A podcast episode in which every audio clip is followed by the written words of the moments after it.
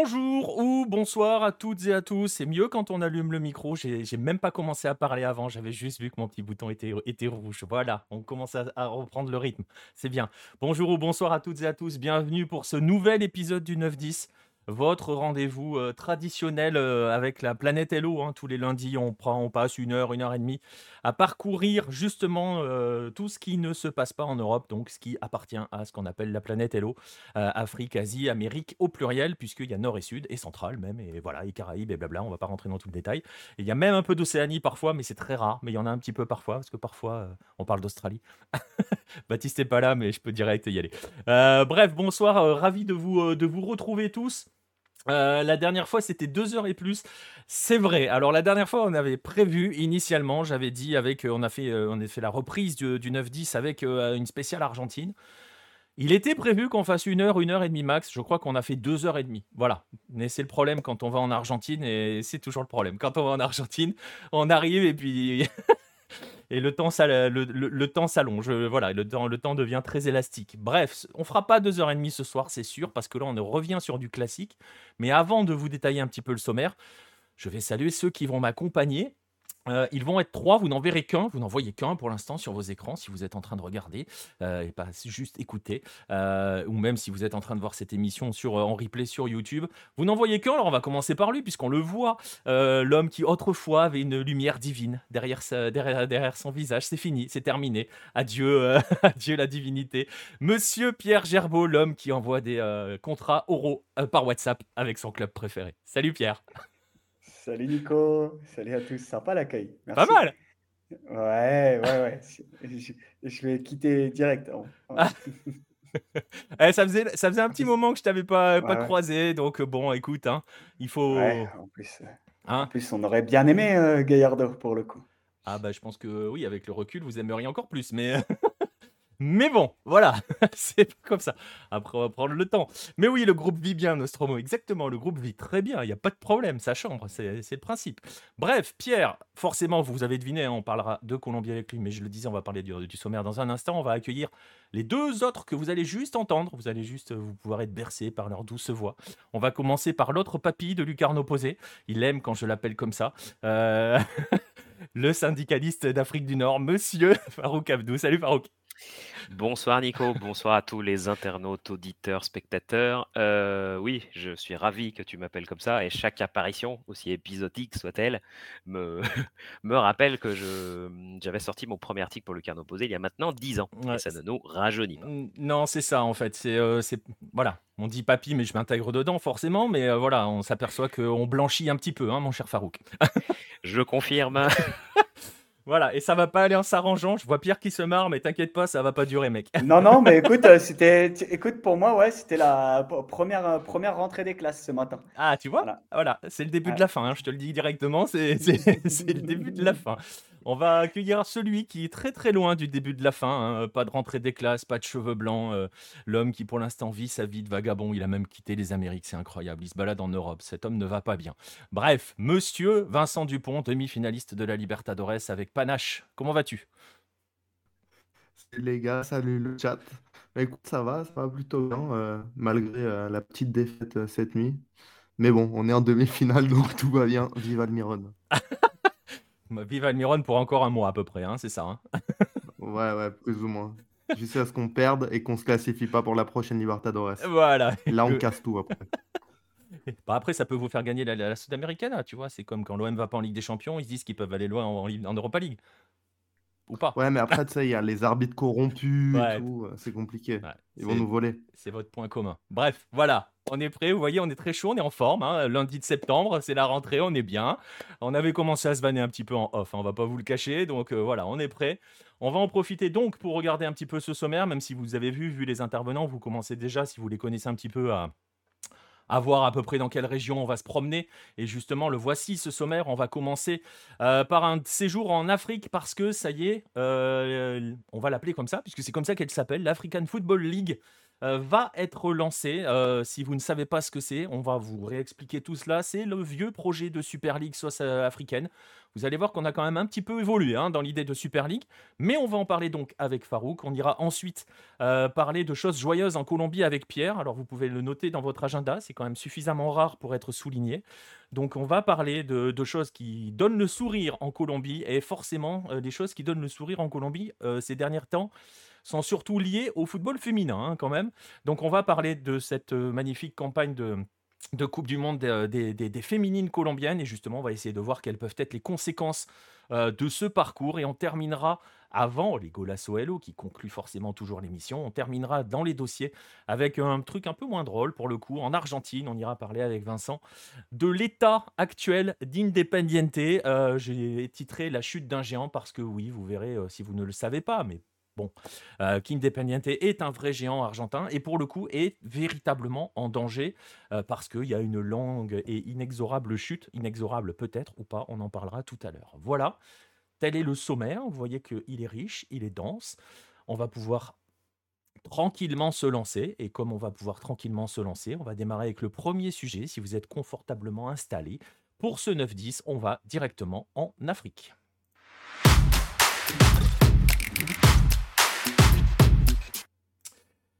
Et on va commencer donc avec, euh, euh, Farouk, avec cette fameuse euh, African Football League il n'y a même pas le mot super, d'ailleurs, je suis en train, tu vois, je suis en train de. oui, parce qu'il y a eu le remplacement, de... le remplacement du nom de la compétition est très récent, extrêmement récent. Extrêmement récent. Alors voilà, on va justement parler de cette African Football League. Euh, c'est ce fameux projet qui s'appelait un temps euh, Super League. Hein. on parlait de CAF Super League à une époque. À une époque, c'est pas si vieux, hein, c'est 2021-2022. Si vous êtes des habitués, vous vous souvenez probablement que l'on avait parlé de ce projet avec PM et des dérives et des dangers qui était sous-jacent avec, euh, euh, avec ce projet. Voilà, ça y est, là il a vu le jour. Euh, il existe, ça va démarrer, on va y revenir dans un instant, mais justement, comme on parlait d'un projet, et parce que c'est important aussi de replacer un petit peu, je vais dire l'historique, en gros, hein, Farouk, de cette compétition, on va commencer directement par remonter le temps. On va se poser justement en 2021-2022. Est-ce que tu peux nous rappeler, à l'origine, et sur ces deux premières années où ils ont un petit peu tâté le terrain, bien aidés par Gianni Infantino, bien sûr, toujours dans les bons coups, à quoi ressemblait ce projet de Super League africaine? Effectivement, le, projet initial, suite aux premières communications d'il y a deux ans, soit conjointe, soit indépendante de Motsepe, le président de la CAF, et Gianni Infantino, faisait l'état donc d'une nouvelle compétition censée du coup concurrencer et potentiellement supplanter la CAF Champions League, qui est du coup la Super League, dont le format initial donc, comprenait les, ce qui est censé être donc les 24 meilleurs clubs du continent, euh, avec un découpage euh, régional où le continent est découpé en trois, c'est-à-dire l'Afrique du Nord, une zone euh, centre-ouest et une zone sud-est. La zone sud-est épousant à peu près la, la confédération COSAFA d'Afrique australe et l'idée, c'était de prendre les meilleurs coefficients CAF des dernières années sur la base des performances en Champions League pour faire affronter ces 24 clubs dans une compétition grand format qui allait peut-être potentiellement poser un dilemme pour les grands clubs, aussi bien sur le plan sportif que sur le plan financier, sur la pertinence de le privilégier par rapport à la Champions League. L'intérêt de la régionalisation, c'était aussi de pouvoir faire en sorte qu'il y ait un nombre important de représentants des régions qui sont le moins représentées dans les derniers tours de, Champions League. pour rappel, sur les dernières éditions, il y a encore une forte hégémonie de, l'Afrique du Nord, avec entre 5 et 6 représentants sur les quarts de finalistes sur les trois dernières éditions. Et sur la communication autour du prize money en 2022, l'idée c'était que l'enveloppe globale justement pour booster la compétition, booster le continent, c'était une enveloppe globale de 100 millions de dollars, dont 11 millions pour le club qui la remporte. Ce qui était énorme, hein, comme parce que j'ai plus les chiffres en tête, mais la, Champions League, c'est on est bien en dessous. Hein. bien plus bas, oui, oui. Ben, c'est autour, c'est autour de 3 ou 4 pour le gagnant, une enveloppe globale qui est beaucoup plus modeste au fur et à mesure qu'on descend les tours. Sans parler évidemment, c'est beaucoup plus bas aussi pour la C3 africaine, mais c'était même plus important, si je dis pas de bêtises, c'est plus important que la Coupe du monde des clubs dans la mouture actuelle. Donc effectivement, c'était une com faisant état d'un gros, gros, gros investissement. Et, une com qui faisait que ce format était extrêmement dangereux hein, par rapport, bah, justement, tu l'évoquais, par rapport à la Champions League, on l'évoque un instant, par rapport à la Champions League. Je me souviens avec la discussion avec PM, qu'à l'époque, ça parlait de faire des groupes où les cinq premiers sur les huit étaient qualifiés, le meilleur sixième aussi, qu'il y avait potentiellement un affrontement des trois derniers de chaque groupe avec des équipes de on ne sait pas trop où, soit de Ligue des Champions, soit de machin. Enfin, ça mettait vraiment pour le coup un gros, gros, gros danger sur tu l'as dit, l'hégémonie, la, pérennité plutôt, la pérennité des compétitions continentales africaines, parce qu'on pouvait se poser légitimement la question de savoir si, avec un tel, un tel prize money, avec les meilleures équipes invitées euh, dans une ligue plus ou moins fermée, hein, on va pas se mentir, hein, puisque c'était quand même le nom Super League, il n'était pas anodin. Euh, que ça pouvait être un véritable danger pour les compétitions continentales africaines. si vous voilà, hein, je vous invite. Je crois que c'était février 2022, le, un 9-10 du, du 14 février, je crois 2020, euh, 2022, où on parle de cela avec avec PM. Je mettrai le lien dans la description pour ceux que ça intéresse, avec toutes les dérives potentielles et le danger d'une Afrique à deux vitesses hein, que ça pouvait créer à ce moment-là. Le fait est que on était donc là-dessus, avec ce véritable danger. Sauf que maintenant que la compétition est, officialisée avec son nouveau nom, je rappelle le nom, African Football League, vous voyez le nom et la logotype, enfin le, les logos et tout et tout de, la typographie, c'est le mot que je cherchais, de la compétition. Euh, avec ce format officiel euh, qui est tombé, on en est quand même bien bien loin, Farouk. Hein. Effectivement, bien qu'il est toujours annoncé que l'idée, c'est de pérenniser la compète pour que les prochaines éditions soient à 24, cette édition qui va s'échelonner sur quelques semaines entre octobre et novembre ne comporte que 8 équipes. Donc toujours avec un découpage régional, où il y a 3 équipes de l'Afrique du Nord, 2 équipes de la région, centre-ouest et 3 équipes de la région sud-est. Donc ça, c'est forcément un changement d'échelle. Et contrairement à un tournoi à 24 équipes qui était peut-être potentiellement amené à durer toute l'année, voire empiéter sur tout le calendrier, là, on est sur un tournoi en confrontation aller-retour, élimination directe, qui va s'échelonner sur six semaines. Euh, et on fait en sorte que la CAF Champions League fasse une pause, le temps de la jouer.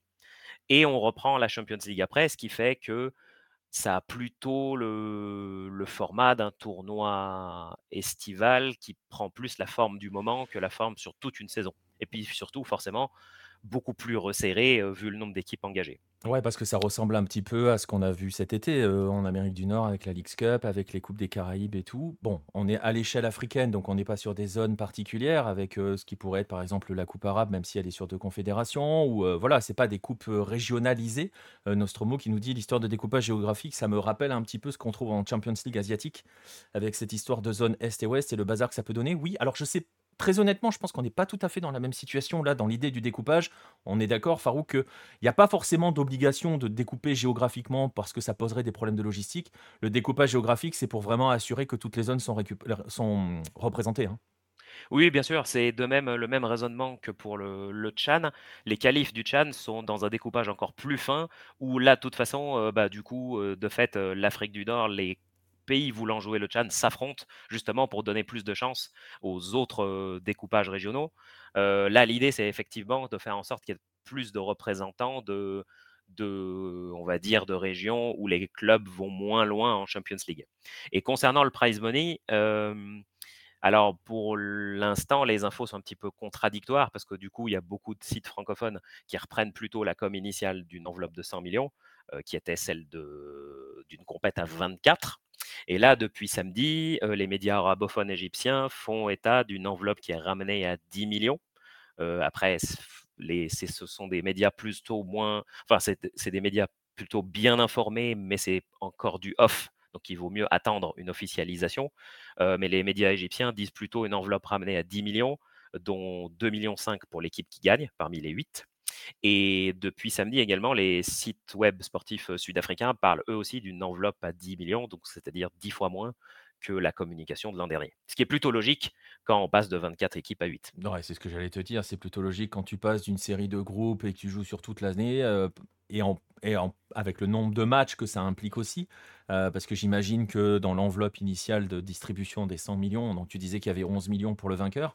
Mais euh, dans la distribution du reste des 100 millions, c'est en fonction des points que tu prends en groupe. Donc forcément, si c'est comme en Ligue des Champions euh, européenne, si c'est comme partout, en fait, ça, aurait été euh, comme cela. Là, il n'y a plus de groupe, puisque on l'a vu, je vais le remontrer, il y a un tableau, parce qu'on va parler des équipes dans un instant.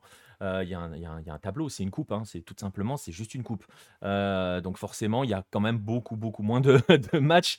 Euh, S'ils laissent à 100 millions, là, pour le coup, c'est hyper intéressant pour les 8 qui y sont. hein. Ils vont mais du coup, ils vont se mettre bien. pas pas, c'était pas logique de rester sur cette échelle-là. Pour l'info, pour, pour l'instant, la communication n'est pas officialisée, mais vu qu'il y a pas mal d'infos contradictoires là actuellement, il il vaut mieux attendre le début de la compétition pour voir si le prize money correspond à la réalité. Ouais, exactement. Le découpage géographique, on va l'avoir en Libertadores, nous dit le monsieur qui est juste en dessous de moi. Euh, c'est possible, hein. en plus, c'est fortement possible. hein. À, à- à terme, on l'aura. hein. Ah bah oui, oui, oui, je pense que... Je Ah, pense déjà, que on l'a- Pour dire les choses, on l'a quand, même, on l'a quand même déjà un petit peu, puisque euh, pays par pays, ils s'éliminent avant de pouvoir avoir l'occasion de pouvoir affronter les Argentins En et les Brésiliens. Donc, euh, Ouais, en Sud- en Sudamericana, ouais. Mais euh, avec euh, l'idée euh, d'intégrer Messi à la Libertadores, euh, ah, je pense qu'on Bah, va, y- directement on va y en aller finale, ça, hein. normalement, c'est directement en Ah, finale. mais directement en finale. Ouais, avec deux buts d'avance euh, avant le Ah match bah retour. oui. Ah bah, parfait. Non, non, mais très bien. Bah, Ouais, tu suis pas. hein. Bref. Pas au courant. Euh, question pour Farouk, est-ce que les championnats du Maghreb sont concernés par cette nouvelle compétition? Je pense en premier, au premier chef au club algérien. Oui, le Maghreb est concerné, hein, euh, on est d'accord. Oui, justement, euh, j'avais vu la question de Nostromo. C'était justement ce qui allait nous amener à, À la suite. à la suite. Et il a lu Euh, notre conducteur, Nostromo. Exactement, exactement. Question très pertinente vis-à-vis du, du déroulé.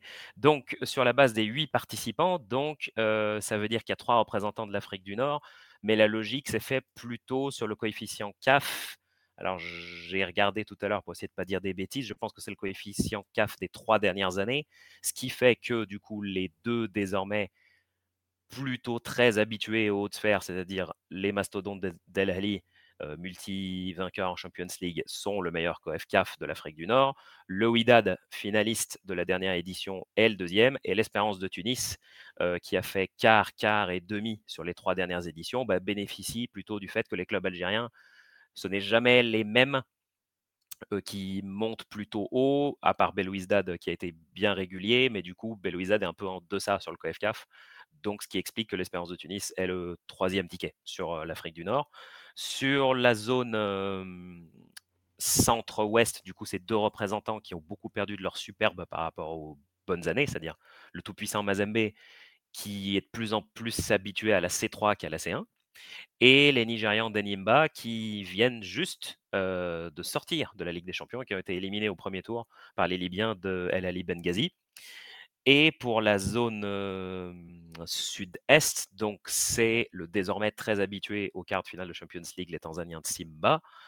Euh, les très habitués au dernier tour, les Sud-Africains de Mamelody Sundowns, euh, champions d'Afrique 2016.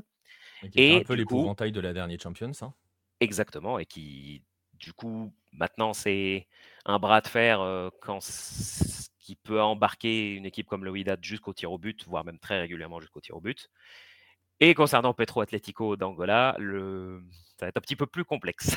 Ouais, on en, parlera, on en parlera un petit peu du, du cas euh, Petro Atlético de Luanda. On va en parler dans un instant. Mais voilà, vous voyez à peu près sur quels critères. hein, on va ré- résumer hein, sur les critères sur lesquels ils sont choisis euh, par zone et par classement CAF. hein, c'est ça.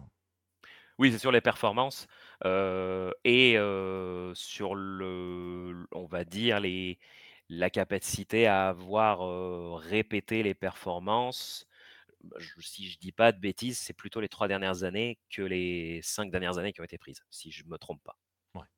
Donc voilà, donc ça explique aussi pour cela, hein, euh, Farouk vient de vous le dire, pourquoi, euh, bah, pourquoi pour l'instant il n'y a pas les Algériens. Euh, c'est une question. Mais il s'en est fallu de peu, parce que les clubs algériens étant de plus en plus habitués au quart de Ligue des Champions, il en fallait un qui fasse plus de demi, et, et qui, sur le format à 24, il y aurait eu deux voire trois clubs algériens. Ouais, très clairement et on va voir, hein, d'ailleurs justement pour l'instant on le dit, hein. Vous voyez, hein, d'ailleurs les matchs, heu, bah, ap après Farouk vous a égrené. On peut parler un petit peu des matchs, d'ailleurs, heu, si tu veux, hein. C'était pas dans le conduc mais, heu, on peut les donner, les 4 matchs puisque vous l'avez vu avec le tableau. C'est une coupe, concrètement. Voilà, on a quand même, voilà, on a des matchs intéressants quand même, sur le papier. Oui, bien entendu. Ce qu'on peut donner comme un petit peu comme contexte, c'est que d'un point de vue même si le prize money est effectivement de 10 000 000, heu, ça reste une manne financière suffisamment intéressante, en particulier pour les clubs d'Afrique du Nord parce que, les 3 en fait, l'Espérance de Tunis et le Wydad avaient joué la coupe arabe cet été et comme ils sont sortis en poule, ils n'ont pas tiré le maximum de ce qu'ils auraient voulu faire de cette coupe arabe d'un format estival. El Ahly avait décliné, avait décliné la participation. L'Espérance de Tunis est plutôt dans une phase de transition avec beaucoup de cadres qui sont partis. Il faut renouveler pas mal de choses et là, l'idée, ça va être plutôt en priorité de passer le tour préliminaire de Champions League et après de s'occuper de cette Super League. Vu que c'est un format, heu, en championnat saison régulière play-off, ils peuvent ils peuvent effectivement commencer à mettre des choses en place sur la Super League. El Ahly n'a pas commencé sa saison, mais heu, il va falloir jouer la Super Coupe contre l'USM Alger mi-septembre, jouer le tour de qualif en Champions League. Donc ils vont penser à ça une fois que ça, se sera passé et le WAC, je pense, a plutôt envie de frapper un grand coup sur cette compète, mais a des débuts en championnat un petit peu poussifs. Donc à voir comment l'état de forme va être là-dessus, sur les semaines à venir. Personnellement, si on regarde le tableau, je miserais plus sur, bah, effectivement une une demi-finale sur la partie du tableau Wydad-EST. Donc il y aura plutôt Wydad-Espérance d'un côté, et je dirais plutôt alors si je dis pas de bêtises, donc El Ahly va passer. Je vois El Ahly éliminer les Sundowns et je dirais plutôt une finale correspondant à la dernière Champions League, El Ahly-Wydad. Mais à voir l'évolution des états de forme. Heu, juste une petite question comme ça, les quarts de finale, c'est sur un seul match, hein? Les non, il me semble que c'est Parce que que je vois qu'une seule l'aller-retour. date pour les quarts de finale. À moins que leur Heu, tableau soit pas très clair et que les 2 matchs, heu ah non, il y a peut-être aller-retour, je dis peut-être Je une crois que bêtise. c'est oui, c'est leg 1, leg Ouais. 2, heu, pour, heu, Ouais, c'est tout le très pour mal tout fait le leur ouais. tableau. Je me suis Non, non, en fait, embrouillé. ouais, ouais, c'est c'est aller-retour pour les pour les 3 tours, ouais. Ah ouais, c'est aller-retour pour les 3 tours. Donc ça fait, ça fait un potentiel de, heu, bah, de 6 matchs, quoi, c'est ça? De 6 matchs potentiellement donc entre le 20 octobre et le 11 novembre et du coup, bah, comme on l'a évoqué, la Champions League se met en pause le temps de la jouer, cette African Football League et ça reprend ensuite une fois que ça s'est terminé. OK. Letco trouve l'idée intéressante. Alors l'idée intéressante, on est quand même, on va le dire, on est quand même très, très loin de, heu, la dangerosité, heu, annoncée de, heu, ce que pouvait être, de ce que pouvait être une super league, hein, quand même, on on a quand même fait plusieurs pas en plusieurs pas en arrière par rapport à ce projet je sais pas si on doit dire ambitieux, pharaonique, enfin voilà, en tout cas qui excitait beaucoup Gianni Infantino et on sait que les dirigeants africains aiment bien faire plaisir à Gianni Infantino, heu, pour le dire de manière assez diplomate. Hem, on en est quand même très, très loin de cette histoire. Ça tu le disais tout à l'heure, ça ressemble à une compétition estivale avec un joli prix, quoi. Bah, pour l'instant, ça évite le problème de prioriser et de quel choix on va faire parce que du coup, les compètes ne se chevauchent pas Bah ouais. et à savoir comment peut évoluer l'intérêt des clubs, heu, pour cette compétition, c'est surtout combien de temps elle va se pérenniser.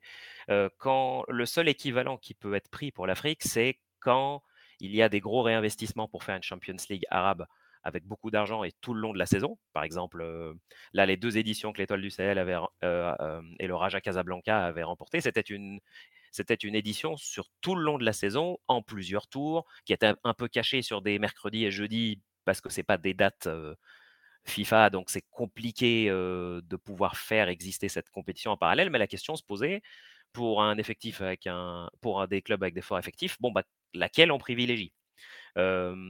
Ça, c'était au moment de la résurrection de la coupe arabe, au moment de, en 2017, elle était en format estival et du coup, elle a été restructurée en toute la saison en 2018, donc il y avait des clubs qui étaient obligés de faire des choix. Au milieu des années 2000, il y a eu un peu la même chose, donc réinvestissement pour une grosse coupe arabe, donc il y avait des clubs nord-africains qui se disaient: «Bon, je joue laquelle des 2?» donc il y avait ce choix qui se posait, mais ça ne durait que 2-3 ans et du coup, comme la coupe arabe, plus ou moins redis redisparaissait avant de pouvoir peut-être reapparaître 10 ans après, bah, c'était pas un choix qui restait dans la durée de laquelle je joue à fond. Si jamais celle-là, elle, elle se pérennise sur plusieurs années, bah, non seulement il va y avoir un choix qui doit être fait, et puis peut-être potentiellement l'une va un peu supplanter l'autre définitivement. Mais c'est tout dépend combien de temps ça va durer. Est-ce que est-ce qu'on peut est-ce qu'on peut dire, euh, je, vois la question de Nostromo, hein, je, vais je vais y venir dans un instant, mais est-ce qu'on peut imaginer justement par rapport à ce bah, on va dire aux- aux représentants d'Afrique du Nord qui lorgnent un petit peu du côté des euh, des coupes arabes, euh, des rapprochements justement avec euh, les autres. Est-ce que euh, avec cette, la partie du monde arabe, on va dire de manière générale, cette Football League sous ce format-là pour l'instant, ça serait pour éviter de, justement qu'ils s'en aillent? Parce qu'il y a un danger qu'ils s'en aillent? Non, il n'y a pas, il y a pas de vrai danger qui s'en aille. Euh, Il y a des clubs, les gros clubs ont prouvé leur capacité à jouer les deux. Ouais. Euh, les gros clubs peuvent essayer de jouer les deux. À une époque où on n'avait pas envie de faire le choix, par exemple quand il y avait une coupe arabe qui était un petit peu du format plutôt C3, bah, par exemple quand tu finissais troisième du championnat tunisien, on te disait bah, choisis, joue, l'une des deux. Et euh, le choix se portait peut-être soit sur celle qui rapporte le plus d'argent, soit peut-être la plus compétitive. Mais euh, pour les gros clubs, il y avait cohabitation. On joue les deux, on essaye de jouer les deux. Là, l'idée, ça va être de se dire, euh, si ça se chevauche dans la durée, et si c'est deux compétitions qui nécessitent beaucoup, beaucoup de tours, bah, il va falloir des effectifs solides pour Ouais. pouvoir jouer les deux. Mais euh, Après, les gros les ont. oui, bien entendu, bien entendu. Mais le, en tout cas, le, le danger, effectivement, ne se présentait pas pour la cohabitation Coupe arabe et Coupe africaine, parce que de toute façon, le- pour la Coupe arabe, le format il changeait souvent. Euh, et des fois, c'était deux, trois années très compétitives, puis la compète disparaissait, Mm. puis d'autres investissements dix ans, donc ça réapparaît. C'était pas quelque chose qui restait dans la durée. Ouais. Mais là, il y a un vrai danger quand même parce que la partie Moyen-Orient, elle s'est solidifiée quand même. hein. Oui, bien sûr. Et la preuve en est, ça dépend avec quelle idée les, les clubs y allaient cet été, mais le f- le- la preuve en est que la quasi-totalité des clubs nord-africains qui ont participé ont disparu assez vite dans la compète cet été, et c'était assez vite, assez vite quasiment que les clubs saoudiens à la fin. Donc c'était aussi une question de timing, une question de d'être dans les états de forme optimaux. Je pense que je pense que c'est plus intéressant pour les clubs d'Afrique du Nord de jouer une compétition qui s'étale dans l'année et pas Mm. sur quelques semaines resserrées. Ouais, on est d'accord. Alors justement, la question Nostromo, le truc qui le chatouille euh, dans cette histoire, euh, c'est le fait de savoir si cette nouvelle compétition peut trouver sa place entre la Champions League et la, li- et la- et la Coupe de la Confédération. C'est un peu tout l'enjeu hein, de cette première édition, de savoir bah, comment ces clubs-là vont la jouer, s'ils vont véritablement la jouer, et euh, bah, tu le disais déjà tout à l'heure, sur la potentielle pérennisation de cette compétition, et dans quel format? Et la volonté de la CAF, parce que là, du coup, c'est une compète qui est co-organisée par la CAF et la FIFA. Alors que vous avez en parallèle les C1 et C3 qui sont organisés par la CAF, ça veut dire que c'est la CAF qui va faire le choix au final, laquelle elle va baquer le plus. Et est-ce qu'on peut imaginer à terme, comme il y a co-organisation CAF FIFA, que euh, le vainqueur de cette Football League euh, aille à la prochaine Coupe du Monde des clubs? Ou bah, ça, c'est-à-dire au lieu du vainqueur de la Ligue des Champions. Avec C'est qu'il y a plusieurs représentants africains qui vont être invités. Bah après, on a entendu plus ou moins tout là-dessus, parce qu'il Bah y oui. avait une époque, c'était tous les 4 ans, du coup c'était les 4 derniers gagnants de la Champions Pour League, l'instant, on sait rien. hein. ou les 4 coefficients CAF, ou bah, c'est difficile à dire tant qu'on n'a pas joué une vraie African Football League à 24, et je crois, que- je, crois que c'est un petit peu prématuré de se, poser la question peut-être sur l'existence même d'une édition à 24, tant qu'on n'a pas vu celle à 8, qu'est-ce que ça va donner? Ouais, exactement. Alors justement, hein, on va aborder ce dernier point. On a évoqué ce nom-là tout à l'heure. Euh, donc on est loin, hein, on l'a dit, hein, de cette Super League qui va exciter toutes les élites. On se pose la question, et ça va être la, grande question, de savoir si ces équipes-là vont véritablement la jouer à fond. Ça, on aura vite la réponse hein, quand, quand elle va démarrer concrètement. Euh, J'ai un peu la sensation tu sais, que ça va être un petit peu comme euh, bah, ce qu'on a eu cet été avec les, coupes estivales. on va les appeler les coupes estivales, les Leagues Cup, les euh, Caribbean Cup, la Coupe arabe. C'est que c'est un peu la Coupe de la Ligue, c'est-à-dire que dès que tu te fais éliminer euh, très vite, bah tu fais genre non, mais on s'en foutait en fait.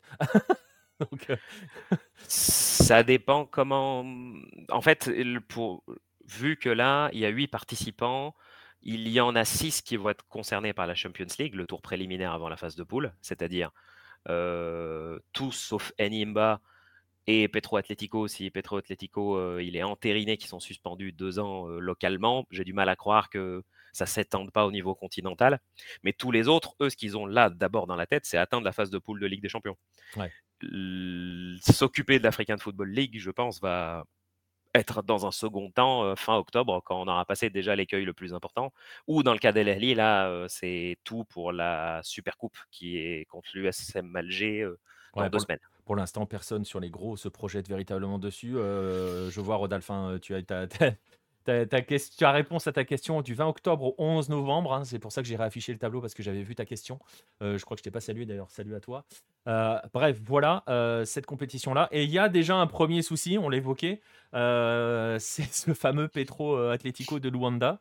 parce que parce que il y a une affaire qui touche le club qui pourrait faire que alors et, ça ne touchera pas que l'African Football League, ça va toucher toutes les compétitions continentales pour Petro Atlético, hein, Farouk. Bah, c'est-à-dire que là, en l'état, c'est une suspension de deux ans localement qui est prononcée. Donc forcément, c'est la question va être de se poser de leur maintien dans l'African Football League et dans la CAF Champions League. si je dis pas de bêtises, si jamais cette exclusion était entérinée, la logique voudrait que ce soit peut-être potentiellement Coton Sport de Garoua, les Camerounais qui remplacent, du coup, comme coefficient CAF. regarder juste en dessous, quoi. Bah, en fait, oui, je pense que le meilleur coefficient, si je dis pas de bêtises, il faudrait revérifier. Je pense que c'est Coton Sport. et à voir, bah, du coup, si ça va être effectivement entériné que Petro Atletico ne joue pas ni la CAF Champions League ni l'African Football League. Voilà, parce que pour vous rappeler l'histoire, ou si vous ne la connaissez pas, pour vous la donner, hein, ils sont accusés, ils sont pas accusés, ils ont été condamnés même hein, euh, par leur propre fédération euh, dans des affaires de matchs truqués, hein, c'est ça, si je ne me trompe pas? Et donc, ils sont pour l'instant, ils ont fait sanctionnés localement. Ils sont sanctionnés, localement. Ils sont sanctionnés localement et ils ont fait appel. C'est pour cela que pour l'instant, il n'y a pas de sanction du point de vue continental parce qu'on attend la réponse de l'appel. Et vous voyez, il y a ce tweet qui a été publié par le compte euh, de l'African Football League, euh, justement, voilà, où ils disent que euh, l'Atlético Petroleros de Luanda pourrait ne pas jouer cette année. ils attendent, ils attendent de voir ce qui va se passer du point de vue de la fédération angolaise, parce que parce qu'il y a un appel en cours. donc voilà. c'est l'inconnu et donc on n'a pas la réponse. il va falloir qu'ils se dépêchent un petit peu. Il reste un mois et demi quand même. Donc, va falloir oui, bah oui, effectivement, il va, va falloir vite trancher. Parce que la ah justice va jamais à la même vitesse, hein, donc je ne sais pas quand bah, l'appel doit tomber. Oui, ça, il y a une, incertitude là-dessus. J'ai peut-être dit une bêtise pour Coton Sport parce qu'il faut que ce soit aussi selon le découpage régional. Là, là-dessus, c'est un petit peu complexe. Je ne mmh. sais pas qui c'est qui pourrait les remplacer. Mais, de toute façon, il n'y a pas de com. Hein. Il n'y a, aucune com, il n'y a aucune rumeur là-dessus pour l'instant. Il y a juste eu ce tweet de la de l'African Football League et c'est tout. On en reste là pour l'instant. Mais ça, c'est valable pour l'African Football League et, et, les compétitions continentales. Je ne sais pas où ils étaient. Ils étaient encore en Champions League. Hein le tour qui précède la Ligue des Champions, ouais. Et du coup, bah, effectivement, ils étaient censés être la troisième équipe sud-est de cette première édition de l'African Football League. voilà. Alors, si ça fonctionne bien, est-ce qu'ils vont élargir à d'autres clubs nous demande Rodolphe. Toute la question est là. bah, c'est-à-dire, si deuxième édition il y a avec les moyens avancés au départ, bah, c'est censé revenir à 24. c'est censé revenir à 24 clubs. À terme, c'est censé revenir à 24, mais ça voudra dire sous une autre forme. Après, si on doit faire des parallèles, et on peut le faire, hein, avec ce que l'on a parlé, on en a beaucoup parlé cet été, donc c'est pour ça qu'on peut être dans l'actu et tout, avec la League Cup. La League Cup se jouait à 8 au départ. Euh, les deux premières éditions se sont jouées à 8 cette année, c'est joué à 47. Donc euh, tout est possible. donc euh, voilà. Et elle s'est jouée à 47 sur un format estival aussi, hein, donc c'est jouable. Hein. C'est très serré, avec des groupes un peu chelous, mais c'est jouable. Il faut voir un petit peu le, l'engouement qu'il va y avoir, je pense que ce qui a été conservé comme bonne idée, c'est ne pas mettre ça sur terrain neutre ou dans un seul pays et de conserver le format où vous avez les équipes à domicile en, match aller-retour. Ça, ça permet à minima un remplissage des stades pour tous les, pour tous les tours. Ouais, c'est ça. C'est un peu voilà, c'est un peu la question. Il y a 24, si tu veux le faire sur un tournoi serré, tu es obligé de le faire sur un hub hein, quand même ou de le resserrer sur quelques pays. Sinon, tu peux pas faire une compétition serrée euh, à 24 équipes, c'est pas possible.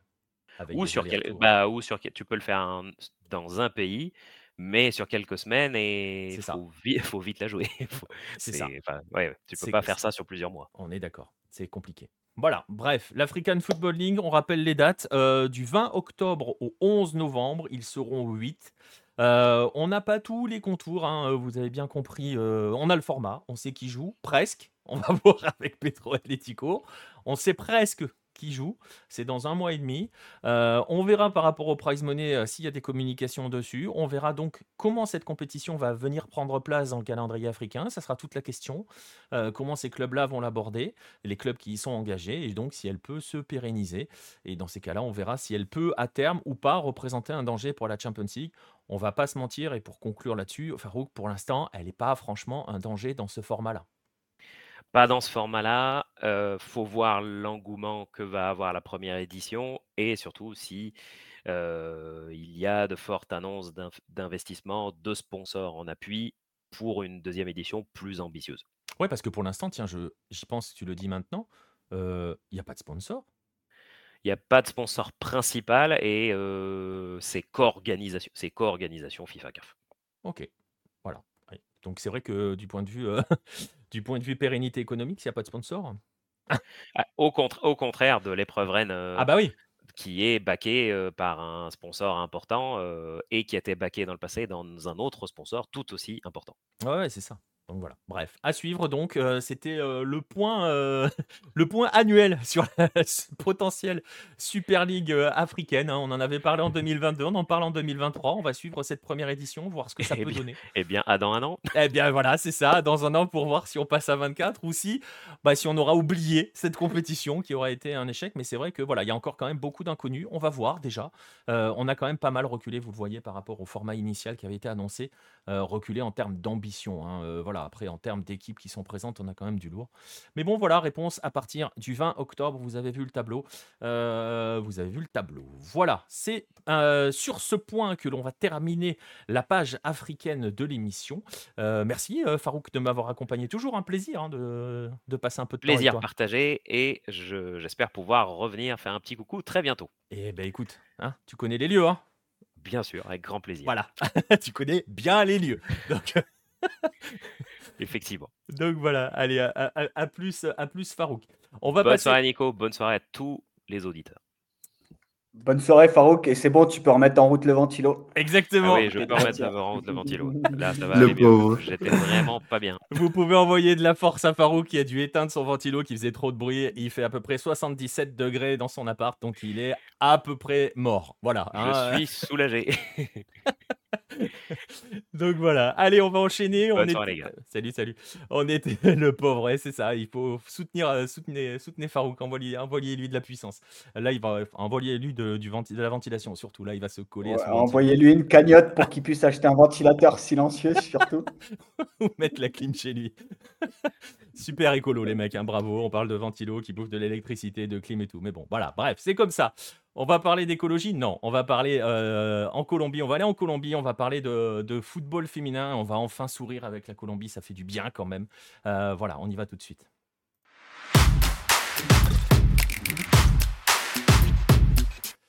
Et donc, je le disais, on va enfin sourire. Pierre, on va en parler avec toi. Euh, on va se poser sur, sur la belle histoire de l'été, enfin de l'hiver australien, de l'été européen, de. L'absence de saison. De hein, l'absence de saison colombienne. Bogota, voilà, Bogota, euh, ça va, tranquille. Il fait, je sais pas, 15-20 degrés là, pas de ventilo. Donc la, la, belle, la, belle, la belle histoire de ces, de ces dernières semaines, en fait, hein, concrètement, qui est quand même dans la suite logique hein, de, de, de, ce qui se passe autour de, de cette sélection, justement. On va parler, euh, vous l'avez deviné, de la sélection euh, nationale féminine colombienne, euh, les Cafeteras, qui ont fait une sublime Coupe du Monde. ah, t'es dubitatif. Ah, faut pas s'enflammer sur le sublime. Elles ont bah, fait une très bonne, très bonne Coupe du Monde. C'est la troisième de leur histoire. Donc, par rapport au parcours qu'elles ont fait, par rapport aux équipes qu'elles ont croisées, par rapport au mal qu'elles ont donné à certaines équipes, franchement, on peut dire qu'elles ont fait une superbe compétition. D'ailleurs, on peut en faire le bilan. Hein. On, peut, on va commencer par ça, bah, faire le bilan sportif de cette compétition. Juste, voilà, pour l'instant, on va commencer là-dessus sur le plan sportif de cette, euh, de, de, cette Colombie à la Coupe du Monde. Ouais, elles ont deux, deux, deux, choses par rapport à la sélection colombienne. Elles ont, entre guillemets, confirmé la progression, ce que tu l'as dit, que c'était leur troisième, euh, troisième participation. En, 2011, elles n'avaient pas gagné un match. Évidemment, elles n'étaient pas sorties de la phase de groupe. Elles n'avaient même pas marqué un but. En 2015, elles étaient allées euh, jusqu'en huitième de finale où elles avaient euh, perdu face aux futures championnes du monde, euh, les États-Unis, mais elles avaient quand même réussi à signer leur première victoire contre, contre l'équipe de France. Et voilà, en 2019, pour le, le mondial français, c'était pas qualifié. Ça avait d'ailleurs fait beaucoup de bruit parce que c'était arrivé juste après la professionnalisation. Ah, pardon, la professionnalisation du, du, football et du championnat, du championnat féminin. Donc voilà, ça avait, ça avait quand même pas mal, pas mal râlé et pas mal critiqué après cette non-qualification au mondial. Et donc là, là 2023, où elles étaient d'ailleurs candidates hein, à l'organisation, elles étaient en finale contre l'Australie et, la Nouvelle-Zélande. donc elles ont, elles ont fait un, beau parcours, effectivement. Elles ont battu la Corée du Sud et l'Allemagne en phase de groupe. voilà, battre l'Allemagne, euh, c'est quand même pas anodin en foot, ni en foot masculin, ni en foot féminin d'ailleurs. Donc, donc voilà, elles ont éliminé pour la première fois. elles ont réussi à passer un tour en phase à élimination directe. Elles ont éliminé la, Jamaïque en huitième et elles ont perdu avec les honneurs contre, voilà, contre, les, contre les, les Anglaises. Contre les championnes d'Europe, hein, concrètement. Ouais, ouais, voilà. Ouais, oui, pas, les, les Anglaises, voilà, une, qui n'est pas une petite nation non ah, plus. clairement pas. Et en plus, qui, en termes de professionnalisation, de, de, puissance économique, déjà en Europe, on voit hein, les clubs, tu, tu, suis la Champions League féminine, je peux t'assurer que ça y est, on a compris ah bah que les Anglais allaient tout ravager. Hein. Ah, mais pas que, c'est-à-dire qu'elles pompent, elles pompent tout, elles prennent toutes les meilleures, pompent toutes les autres équipes concrètement. Elles prennent les meilleures joueuses de toutes les autres équipes du continent. Euh, la France qui était en avance entre guillemets, c'était surtout parce que les autres étaient très en retard, très en retard. Euh, est morte hein, concrètement. Tu vois les dernières Ligues des Champions, tu t'aperçois que Lyon et Paris euh, face aux Anglais ne luttent plus. Et la sélection anglaise est ultra puissante. On l'a vu, elle est championne d'Europe dans une compétition qu'elle qu'elle avait organisée elle, qu'elle a franchement gagné avec comment dirais-je conviction. Elle n'a pas volé hein, sa victoire. Donc voilà, la, Colombie a accroché très fortement euh, une sélection qui est finaliste mondiale hein, et championne d'Europe. Ouais, euh, ouais, ouais. En plus, le match, euh, la Colombie ouvre le score et prend un but juste vraiment juste après sur la mi-temps. Alors, elle était diminuée, la gardienne. On en reparlera à la fin.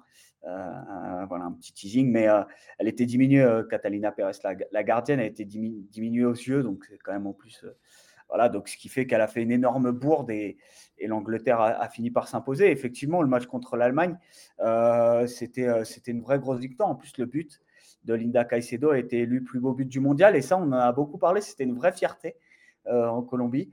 voilà, Alors que, soit dit en passant, le plus beau but du mondial est inscrit par Panama face à la France. Mais ça, c'est Ah oui, moi je préfère, ah, moi, je préfère le, le coup franc de, 75 mètres ah. qui arrive en Lulu. c'était, mais, mais bon, on après. On en parlera après de Linda Caicedo parce qu'il y a aussi des effets là-dessus. Et comme le dit Nostromo dans le chat par rapport à la victoire face à l'Allemagne, l'Allemagne n'avait plus perdu un match de groupe dans un mondial féminin depuis 1995.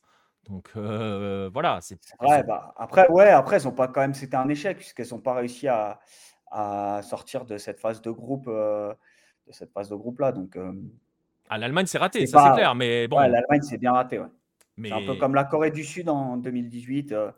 Voilà, est-ce que c'est vraiment. Oui, sauf que, sauf, sauf, que, entre guillemets, chez les féminines, euh, l'Allemagne est une valeur ultra sûre. On sait que le football allemand chez les hommes a un petit peu de mal ces derniers temps.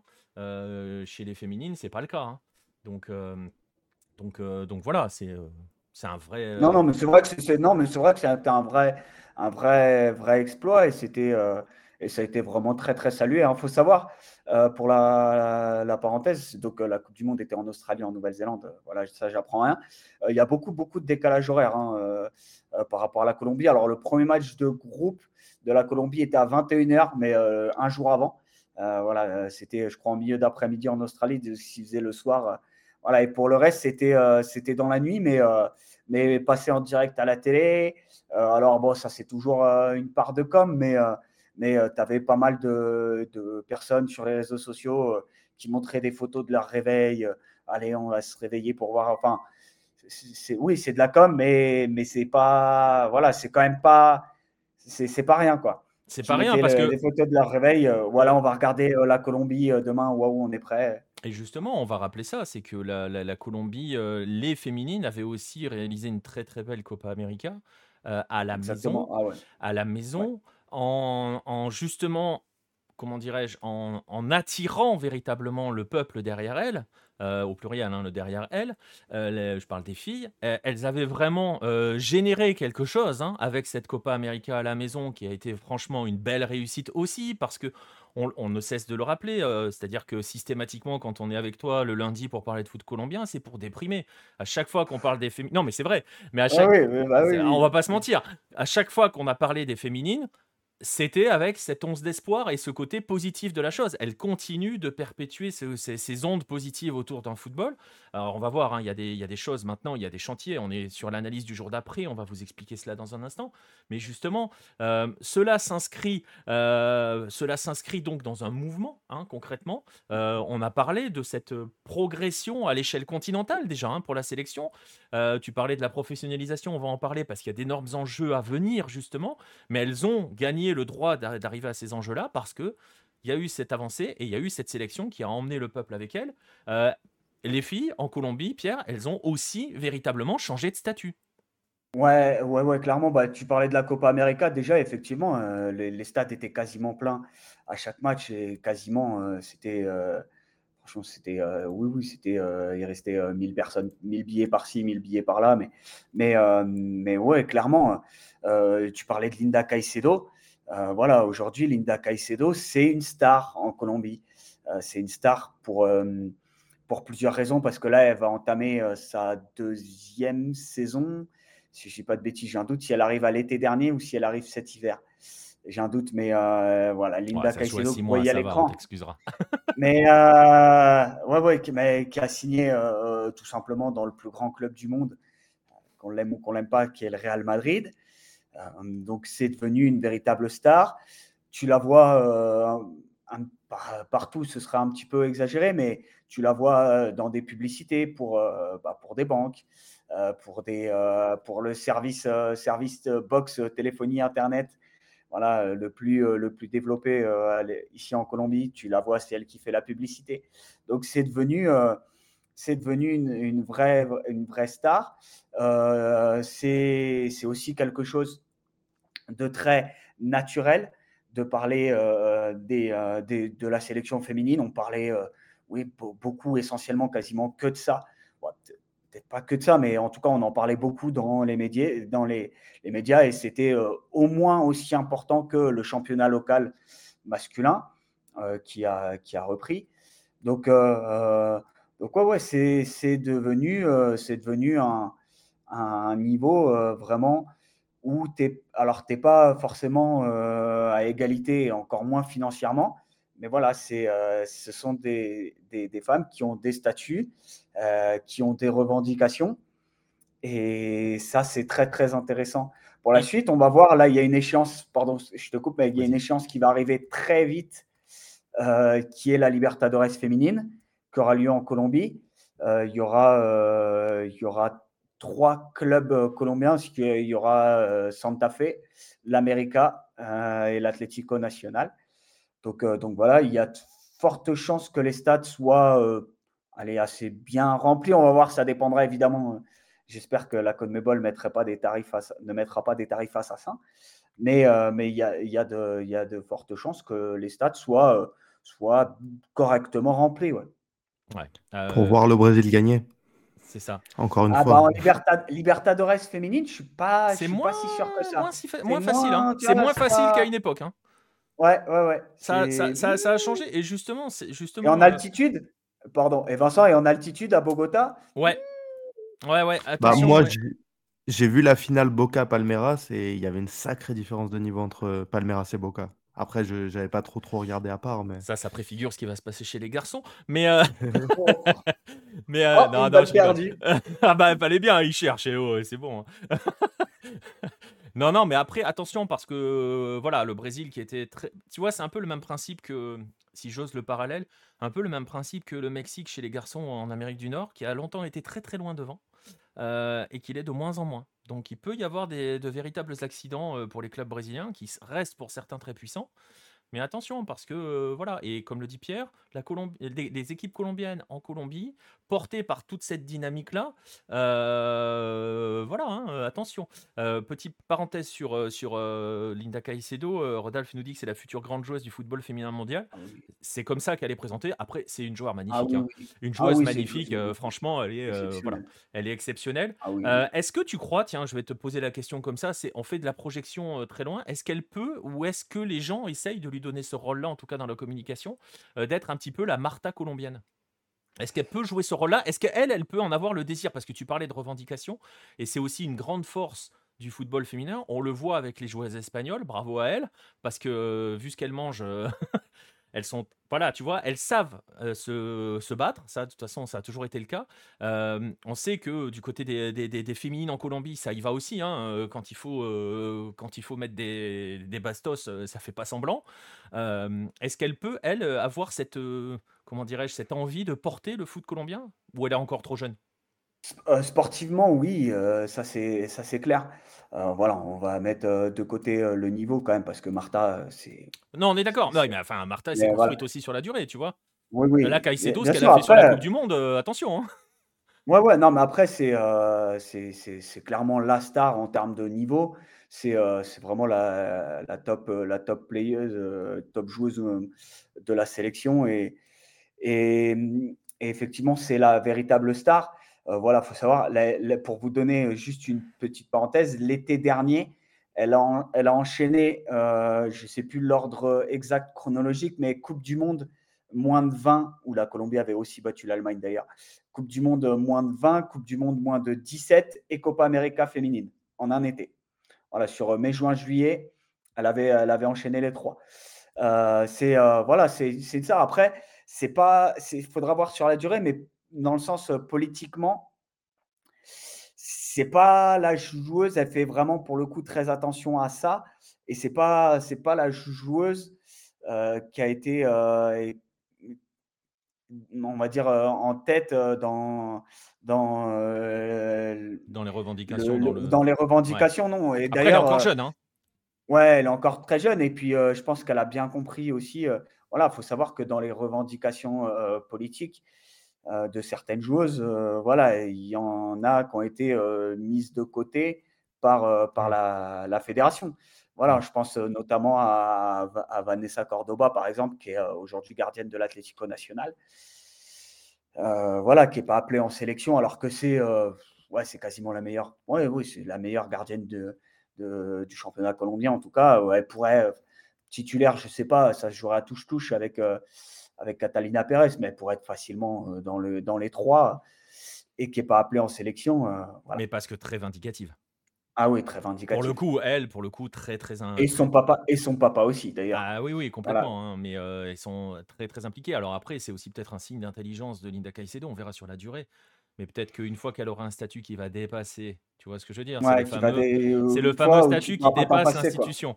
Est-ce qu'à ce, moment-là, elle aura un poids suffisant pour imposer ce qu'elle veut, entre guillemets, ou pour imposer le choix des filles de sa sélection? Euh, Voilà. On verra, on verra. C'était la petite parenthèse. Euh, Nostromo qui nous demande, euh, je me charge de la question qui fâche, quels sont les points que la sélection masculine peut emprunter son langue féminine pour revenir au premier plan? Alors, on va pas on va pas y aller sur cette question-là parce que c'est on peut pas, on peut pas aller parce que c'est pas les mêmes moyens déjà euh, et on va en parler mais tu vas voir qu'on va justement on est sur le jour d'après euh, futur capitaine de la Colombie Caicedo. Oh, il y a des chances hein. Oh bah oui oui oui oui. elle l'a déjà eu euh, je pense que c'est pas elle qui avait le, le brassard, c'était Daniela Montoya mais mais oui oui et puis elle l'a eu quand Montoya est sorti Ouais, oui, oui, elle va, l'avoir le brassard. Hein, oui, oui, il n'y a pas de souci. Hein. c'est la Kylian Mbappé bah, colombienne, hein, donc. Donc, euh, alors attention avec les comparaisons quand même. non, mais dans le, dans le, sens du statut. Non, non, elle ne fait, pas, elle fait pas le mercato. ouais, mais elle fait pas le mercato du Real Madrid. non, pas encore.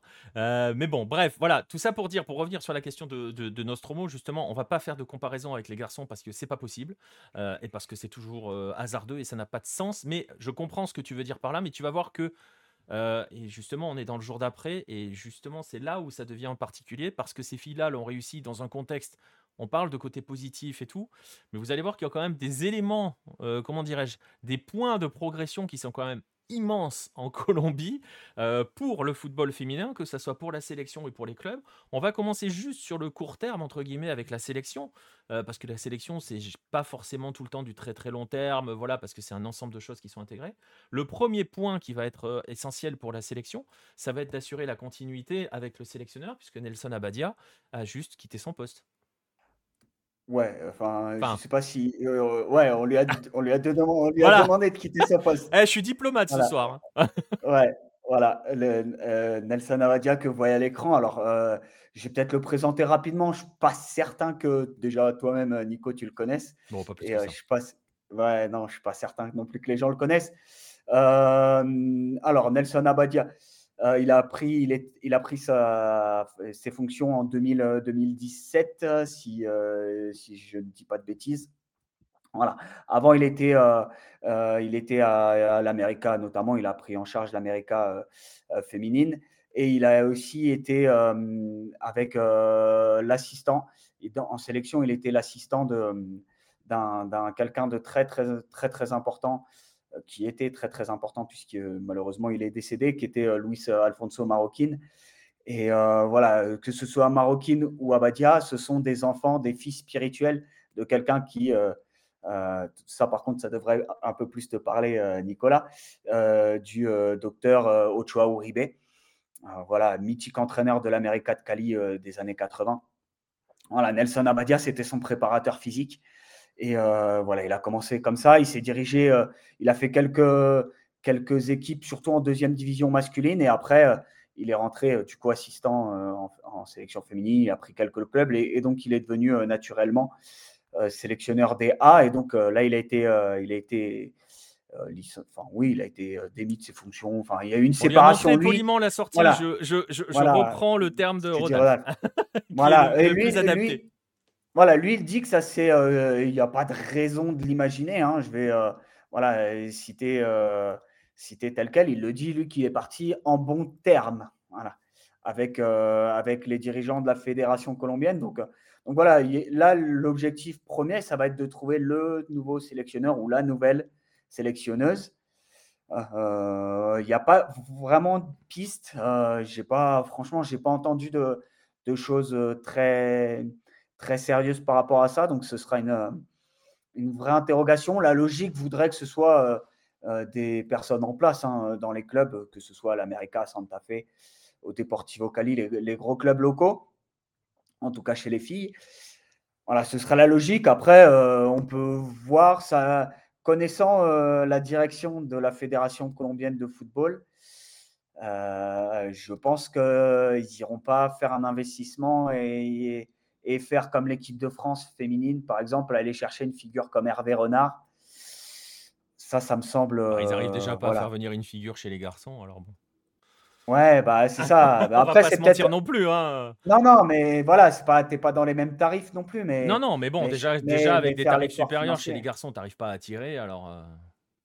Ouais, mais je pense que je pense que économiquement, c'était un peu un peu plus difficile euh, pour euh, la Fédé pour payer un sélectionneur. Je pense que un sélectionneur ouais, comme euh, bah, Gareca ou Bielsa. Ou quel... Je pense que financièrement, ce serait un peu peut-être un peu compliqué pour les finances euh, nationales. Chez les filles, même si le sélectionneur te demanderait moins, euh, voilà, je pense que ce serait compliqué. Je pense pas que la Fédé ait envie de faire un effort vraiment, un effort économique, financier important et, et fasse venir une figure pour diriger la sélection féminine. Après, je sais pas si ça se trouve je vais, me planter on va voir arriver, euh, par exemple, j'ai oublié son nom, mais l'ancienne sélectionneuse du Brésil. Mais, euh, mais voilà, j'ai des, des, doutes. Voilà, en tout cas, là, là, là l'immédiat, ça va être. Euh, c'est une bonne question. mais ça, si tu veux détruire le foot féminin colombien, tu peux envoyer Rueda, effectivement. Euh, merci pour cette proposition, Nostromo. Voilà, par contre, faut que ça. On a dit qu'on parlait de choses positives ce soir. voilà, il faut que, faut que ça vienne rapidement, puisque dans un peu moins d'un an, euh, il y aura une, euh, il y, a un petit tournoi à, à, Paris, je crois, enfin surtout un peu aux alentours.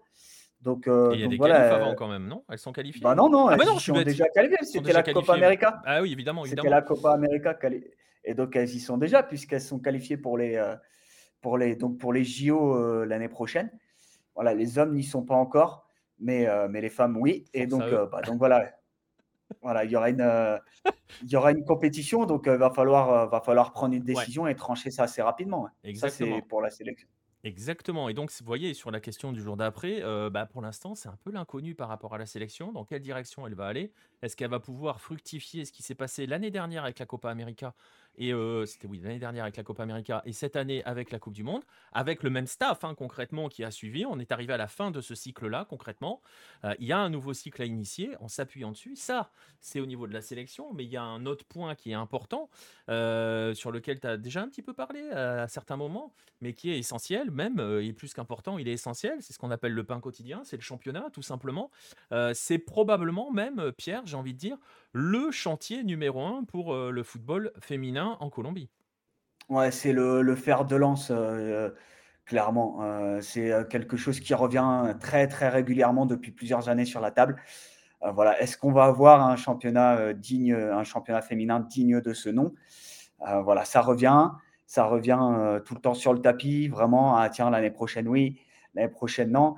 on va voir. Là, il y a de l'argent qui va rentrer dans les caisses de la Fédé. Alors, d'une part, parce que bah, il y a eu la participation en quart de finale de la, de la Coupe du Monde. Voilà, euh, j'espère que l'argent gagné ira bien. Voilà. et, qu'on ne laissera pas des tablettes.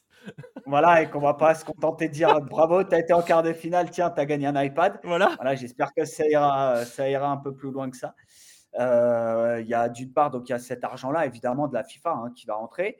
Euh, la sélection féminine et uniquement la sélection féminine euh, il y a un sponsor qui va arriver, une chaîne de supermarchés, euh, qui est devenu euh, sponsor principal, je crois. Je ne sais plus comment ils ont appelé ça, le communiqué. Attends, je vais l'avoir sous les, yeux. voilà, partenaire officiel de, des sélections féminines de football. voilà, à partir de maintenant, qui est une chaîne de supermarchés qui va injecter de l'argent, donc qui va servir pour les, la sélection, mais on imagine par ricochet pour le, la fédération. Et il y a aussi le gouvernement euh, qui a annoncé, euh, annoncé l'arrivée de, euh, alors je suis en train de calculer, 2 millions d'euros à peu près destinés, une subvention de 2 millions d'euros destinée uniquement au championnat féminin. ce, qui est, ce, qui est, ce, qui est, pas rien parce qu'on va, on va, on va juste. je vois ta question, hein, Rodolphe, hein, sur les futures générations. Ouais, on, conclura, on conclura là-dessus. Euh, d'ailleurs. On va juste finir là-dessus, on conclura là-dessus parce qu'on va parler, parler de talents colombiens et de leur potentiel euh, à l'exportation, si je dois utiliser ce terme assez moche, mais malheureusement c'est la réalité du foot mondial. Euh, c'est important cette, cette injection d'argent dans le football local colombien, à voir. Ça, tout ce que l'on dit est forcément lié à comment cet argent va être utilisé. On va essayer, on a dit qu'on était positif, donc on va essayer d'être positif. on va quand même rappeler que les conditions actuelles pour les féminines et pour les footballeuses, tu l'as dit tout à l'heure, professionnelles, parce qu'elles sont professionnelles en Colombie, avec des guillemets. Pourquoi des guillemets? Parce que leur professionnalisation et la ligue colombienne est quand même très particulière. J'ai un petit visuel. Ouais, ça joue sur trois mois. Voilà, c'est ça. J'ai un petit visuel qui vient de leur livre officiel, hein, du livre officiel du championnat, où ils expliquent que c'est du 4 février au 30 juin, euh, que tu peux avoir 30 contrats par fille, je vous traduis hein, euh, très rapidement, 30 euh, contrats par club, mais seuls 15, minimum 15 avec un, un, vrai contrat de travail. Donc voilà, c'est très particulier. C'est pas un championnat sur l'année, donc t'es pas obligé de les payer sur l'année, j'imagine. Bah et c'est ce qu'ils font, j'imagine. Ne les paye pas sur l'année. On est un petit peu. Ah bah. si, je, dois faire un parallèle, on est un petit peu sur les championnats d'État brésiliens avec les clubs qui ne jouent que les championnats d'État. tu te rappelles, hein, on en avait fait un ensemble du côté de Bangou où on nous expliquait que bah, ils payent les mecs pendant 4 mois et que le reste de l'année, bah ils peuvent pas. Quoi, rien. Un peu ça. Et c'est un peu toute la problématique qui se pose pour le football féminin en Colombie, c'est d'avoir une vraie saison en fait. Bah, c'est ça, ouais, ça fait cinq mois à peu près le tournoi. Et donc, c'est pour ça qu'il y a plusieurs, il y a des voix qui s'élèvent et ça devient vraiment là, ça devient incontournable. Et, de par leur performance, elles sont en train de se donner elles-mêmes le, droit et elles sont en train de se donner elles-mêmes, d'arracher elles-mêmes leurs droits et leur championnat, tout simplement. Alors, tu as dit 3 millions, 2 millions pardon, de subventions, c'est pas rien. Euh, bah écoute, il y en a un qui a dit que c'était rien, euh, qui s'appelle Ramon Rizurun, président de la Fédération colombienne de, football. Notre, euh, notre ami, notre ami. Ah, mon ami. disons les choses. Notre, notre, mais le meilleur ami des 9-10. Ah oui, oui, Qui prend une balle perdue par football colombien sur un 9-10. Ah bah, C'est l'heure. eh, il a déjà dit, hein. Ah ouais, là, il a déjà dit hein, que quand il y a la, subvention du gouvernement qui est tombée, il a dit mais c'est très bien. Mais euh, la ligue féminine, pour faire une ligue féminine, ça vaut deux fois ou trois, euh, ou quatre fois plus. Donc euh, c'est très bien, c'est le gouvernement qui a donné ça, mais c'est les clubs qui décident. Voilà. Voilà à peu près ce qu'il a dit. Donc donc c'est quand même pas un discours optimiste, mais mais voilà, de par leur performance et et par cette arrivée d'argent frais qui arrive, ça devient ça devient quasiment incontournable d'avoir un championnat qui commence du 4 février et qui terminerait voilà, le, à peu près 20 décembre, puisque le championnat chez les hommes termine à peu près à cette date-là. Ouais, parce que pour, Donc, euh, pour rebondir sur ce que dit Rodolphe, trois mois, il doit y avoir cinq équipes dans le championnat. Non, non, il y en a 17, donc il y a non, clairement non, il y a moyen. 17. Ouais, Il y a ouais. 17 équipes dans le championnat professionnel féminin. Il y a puis clairement tu moyen tout de faire. simplement des- faire deux semestres, hein, Mais c'est ce que j'allais dire. Donc, il y a largement moyen de faire Apertura Clausura sans aucun problème, comme, comme euh, partout en fait, comme partout en Amérique du Sud. Donc, c'est pas un manque de clubs, très clairement, c'est pas un manque de clubs, c'est euh, euh, c'est une volonté politique concrètement pour dire les choses. Voilà, exactement, c'est ça, c'est une volonté euh, des dirigeants. Et, euh, Après, après, il y a et- aussi l'effet de cette sélection-là, qui a su emmener du monde, qui a su embarquer les gens derrière elle, qui sait maintenant, pour le coup, attirer des, des, des, euh, des sponsors. Donc, il y a, c'est le moment ou jamais, j'ai envie de dire, presque, pour, euh, pour, euh, pour les filles, euh, justement, d'attirer des sponsors vers le foot féminin pour gagner en visibilité et tout, euh, parce que euh, c'est la, c'est la clé du truc. hein. Tu parlais de la Libertadores tout à l'heure, le moyen que, pour le coup, on, on- on fracasse souvent la CONMEBOL souvent à raison. Euh, mais par exemple, la- non, mais c'est vrai, il faut dire, ils- voilà, Oui, oui, ils, bah font, oui, sou- oui. ils vont, ils font souvent n'importe quoi. Mais pour dire les choses très clairement sur la CONMEBOL, comment elle arrive à donner de la visibilité à sa Copa Libertadores en la diffusant gratuitement sur ses plateformes? C'est bête à dire, mais c'est un début. Il y a une diffusion, il y a une visibilité qui est donnée en communiquant là-dessus. Elles, elles sont, il y a une vraie communication dessus. Il y a un vrai trophée, il y a des vrais tournois. C'est pas euh, les filles jouent sur des champs de patates. Moi, je me souviens en avoir parlé. euh, euh, au tout début de Hello, hein, tu vois, on était en 2000, euh, 2000, euh, 2008, j'ai dû en parler en 2009-2010 avec un, gars qui suivait le football sud-américain féminin à l'époque. Et bon, il m'avait envoyé des photos, mais tu voyais des trucs. Mais les terrains, même, tes enfants en district ne jouent pas dessus, tu vois.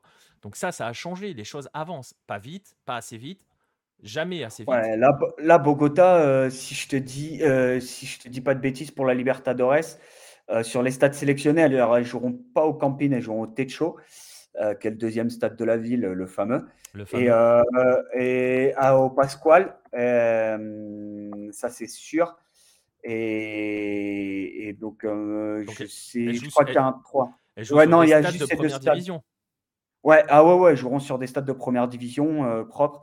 Ah, si, euh, si j'ai un doute, non, non, il me semble pas que. euh, si peut-être le Campine alors, mais il me semblait que Mais, mais en, champion- championnat, les filles, elles jouent où? Au Campine. Elles jouent sur leur terrain. Ah ouais, bah Santa Fe Millonarios joue au Campine. C'est ça. Euh, la Equidad joue au Techo comme, comme les hommes. Euh, voilà, elle joue, elle joue dans les stades, euh, dans les stades de, des, équipes ma- masculines. hein. Il y a Donc pas voilà, donc vous voyez qu'il y a quand même de quoi faire. Il y a des choses qui ont, il y a eu des avancées. euh, voilà, hein, ça avance petit à petit, mais on y arrive. Euh, on verra, on va voir. C'est le moment où, euh, bah voilà, c'est le, on est, on n'est pas sur le point de bascule, mais pas loin quand même. En tout cas, si les filles veulent continuer, euh, Rodolphe nous dit, vont être obligées de faire quelque chose parce qu'avec la notoriété bah oui, des oui, joueuses, elles vont ça. finir, elles vont finir Mais par râler elles et elles ont- auront raison. Et oui, elles auront raison, mais justement, Et elles- les journalistes, il n'y a pas que les joueuses, hein, il y a les journalistes. Elles ont embarqué Voilà. tout le monde. Elles embarquent tout le monde derrière elles. Donc elles, elles se battent parce que c'est de toute façon, euh, on va pas se mentir non plus. On le sait et on le voit. Euh, toutes les filles qui veulent jouer au foot sont obligées de se battre. Voilà. Euh, Et celles qui arrivent à continuer à jouer au foot, c'est qu'elles se sont vraiment battues. C'est terrible à dire. C'est malheureux qu'elles aient eu qu'elles aient dû faire ça, mais elles l'ont fait et elles le font encore. Et on voit, euh, on en parlait tout à l'heure, hein, on voit à quel point l'Espagne, on est en train de lui voler sa joie à cause d'un connard. Elles sont continuant en train d'essayer de se battre, quoi. Donc euh, c'est terrible. Elles peuvent même pas profiter de leur titre mondial. Donc vous voyez que quels que soient les pays dans le monde, elles doivent se battre tout le temps, tout le temps, tout le temps. Donc on peut compter sur elles sur le fait qu'elles vont se battre. ça, ça c'est Ah oui, sûr. oui, ça. Et on peut compter sur elles le fait qu'elles ont embarqué du monde, elles ont embarqué, tu le dis, des journalistes. Euh, Voilà, maintenant elles ont des soutiens, elles ont des relais médiatiques, chose qu'elles n'avaient pas forcément avant. Exa ah totalement, elles ont, heu, voilà, elles sont en train de se battre et effectivement, elles se gagnent, heu, elles arrachent, j'ai dit tout à l'heure, heu, voilà, elles sont en train d'arracher le droit bah, de d'avoir un championnat digne de ce nom et alors il y a du monde dans les tribunes, heu, Rodak pour, bah, pour la Copa América, oui, pour la Libertadores, je je pense qu'il y en aura un peu. Après en championnat, non, mais en championnat, heu, s'il y a pas de il y a pas de monde dans les tribunes, pas vraiment non plus chez les hommes C'est ce que heu, j'ai je suis pas sûr que le monde dans les pas tribunes soit un élément, en voilà, soit Colombie, en heu, parce que chez les non, hommes, c'est vide aussi, hein. Ouais, ça À dépend quelques qui, ça exceptions, mais quand, oui. Voilà, là, chez les filles après les finales, chez les filles, ouais, il y a du monde. Ça, c'est blindé, comme chez les hommes, hein, mais les finales sont blindées, ouais. Mais voilà, mais bref, voilà, elles en sont là, heu, elles sont à ce point de bascule, on l'a dit, on est dans ce jour d'après. Vous le voyez, il y a des choses qui ont été faites, qui ont permis d'emmener la Colombie à ce niveau-là, heu, à ce point-là. Heu, est-ce qu'elles ont été bien faites par la fédé? Pas forcément toujours. C'est aussi grâce à ces filles-là, hein, on va dire les choses très clairement, parce qu'elles l'ont pas fait tout le temps, heu, même rarement avec le soutien de la fédé. On va pas parler d'une politique sportive de la fédé qui a emmené la Colombie féminine à ce niveau-là. C'est elles qui ont arraché ça, mais maintenant elles peuvent, justement essayer de elles ont gagné, on le disait, gagné le fait de, heu, une visibilité, un statut, une puissance médiatique qui fait que bah, la Fédé maintenant peut plus se cacher, n'a plus le droit de se cacher.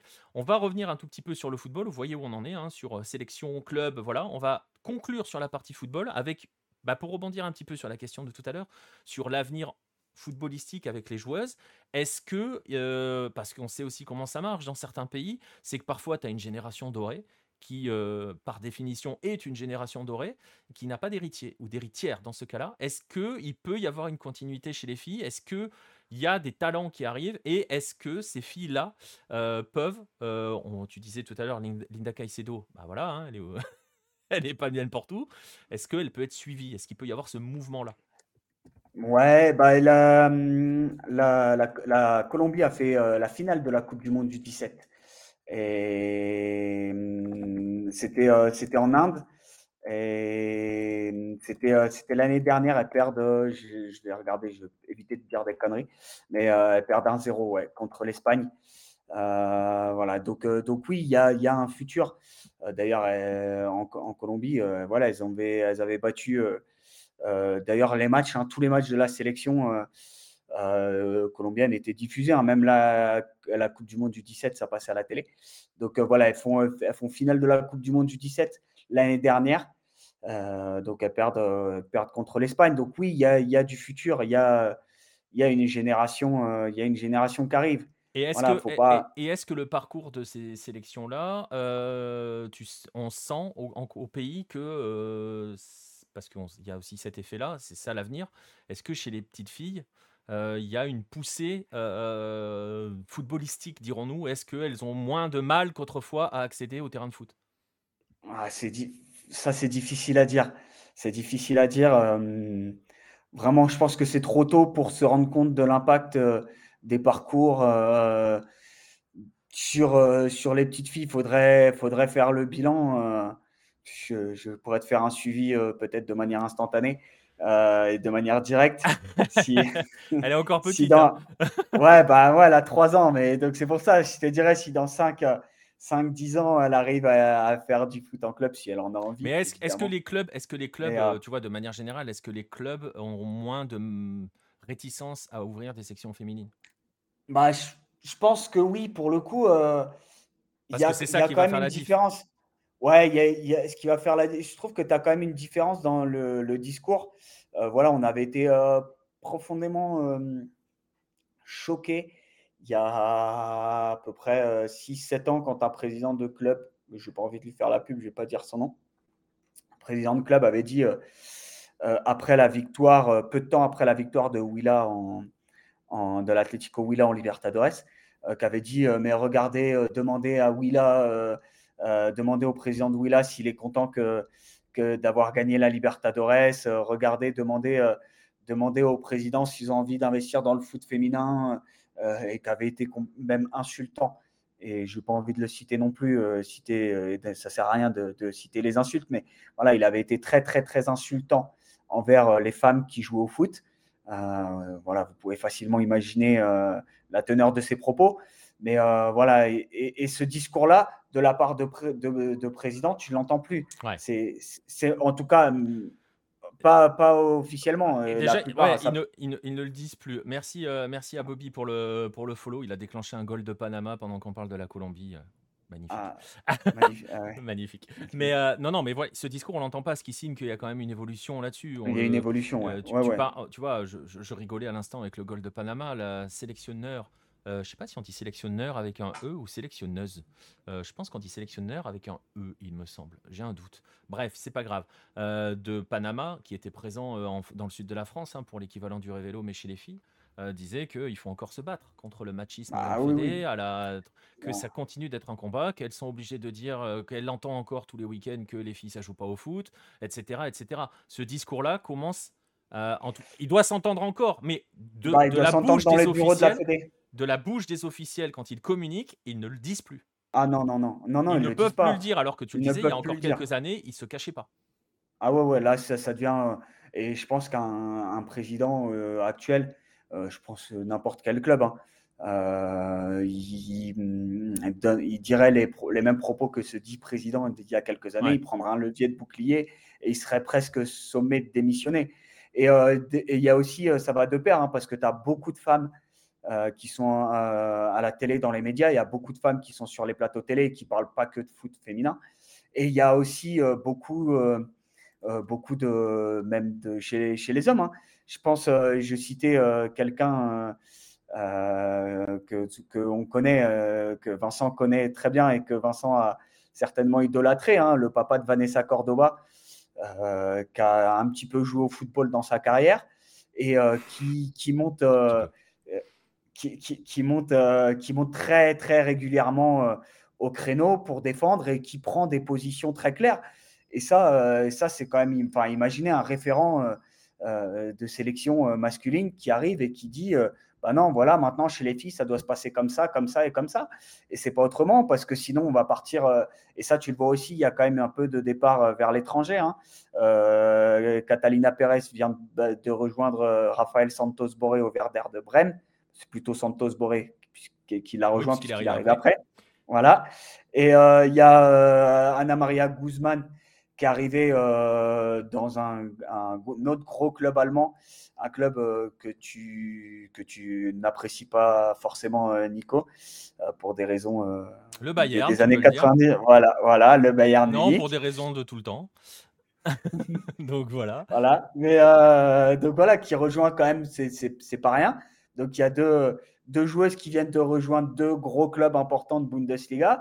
Euh, il y a Catalina Ousme euh, qui a finalement euh, cédé aux sirènes de l'étranger, puisque bon, pour info, je peux vous le donner, il y a un club français qui a fait deux fois le forcing. Et forcing, je, peux le parler, je peux le dire en connaissance de cause. Voilà, il y a un club français qui a fait deux fois le forcing pour venir pour faire venir Catalina Ous- Catalina Ousme. Elle a dit non. Et là, finalement, elle pourrait céder. Alors, euh, pas en France, mais plutôt vers le Mexique. Euh, donc, donc voilà, il y a, il y a aussi cette notion-là euh, qui est à prendre en compte parce que si euh, la, la Fédé colombienne veut essayer de retenir un petit peu de, un petit peu de joueuses et d'avoir euh, quand même des figures locales euh, en sélection, bah, va, falloir, euh, va falloir aussi euh, Bah, va falloir les bah, retenir faire en avec de sorte, l'argent. voilà, va falloir les retenir avec de l'argent et un championnat digne de ce nom. Ouais. Donc, euh, donc voilà, c'est quelque chose bah, auquel on ne pourra pas ou auquel la fédération ne pourra pas échapper. Voilà, il faut, il faut un championnat féminin en Colombie toute l'année.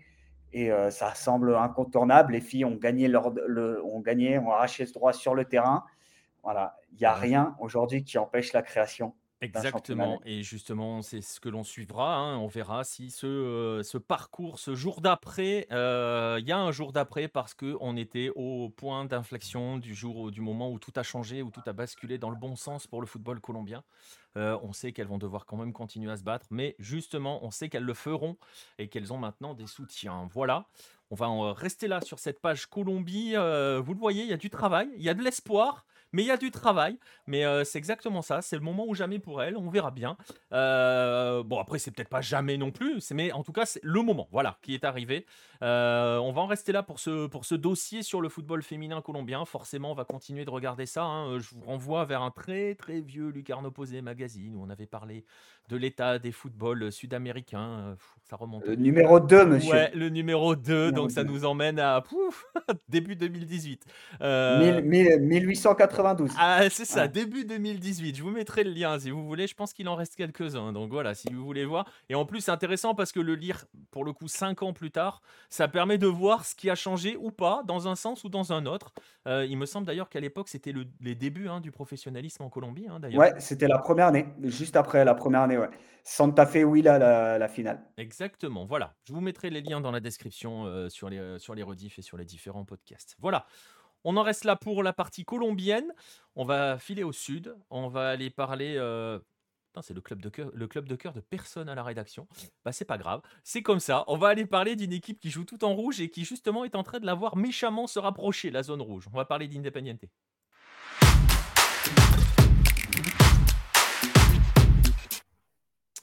Et on va en parler avec Vincent, euh, justement, d'Independiente, parce que, euh, bah voilà, je le disais, euh, ça va pas très fort pour le Rojo depuis, depuis un petit moment quand même. Hein. On va pas, on va pas faire genre, ah tiens, c'est bizarre, ça arrive que maintenant.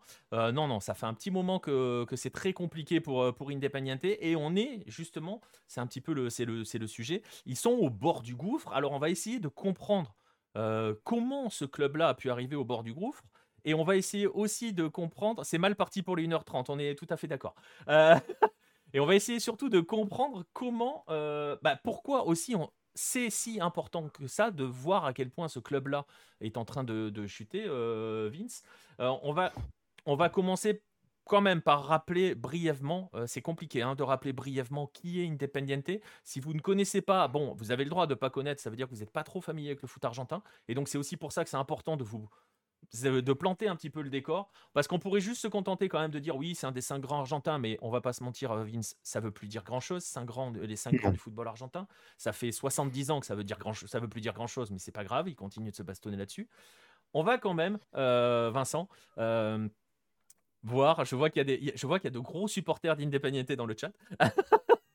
Ils sont venus, ils sont arrivés. ah non, mais les voleurs de Libertadores, je suis pas sûr que ça soit des vrais supporters. ah, j'avais pas vu. je, valide ce message, mais c'est pas grave. Voilà, je, me retire là-dessus et je te laisse, Vince. Euh, Independiente, c'est quoi concrètement?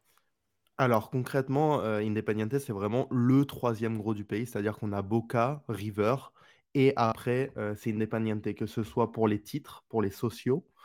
Euh, pour rappeler le palmarès tout simplement d'Independiente, c'est l'équipe qui a gagné le plus de Copa Libertadores, 7 en 64, 65, 72, 73, 74, 75 et 84.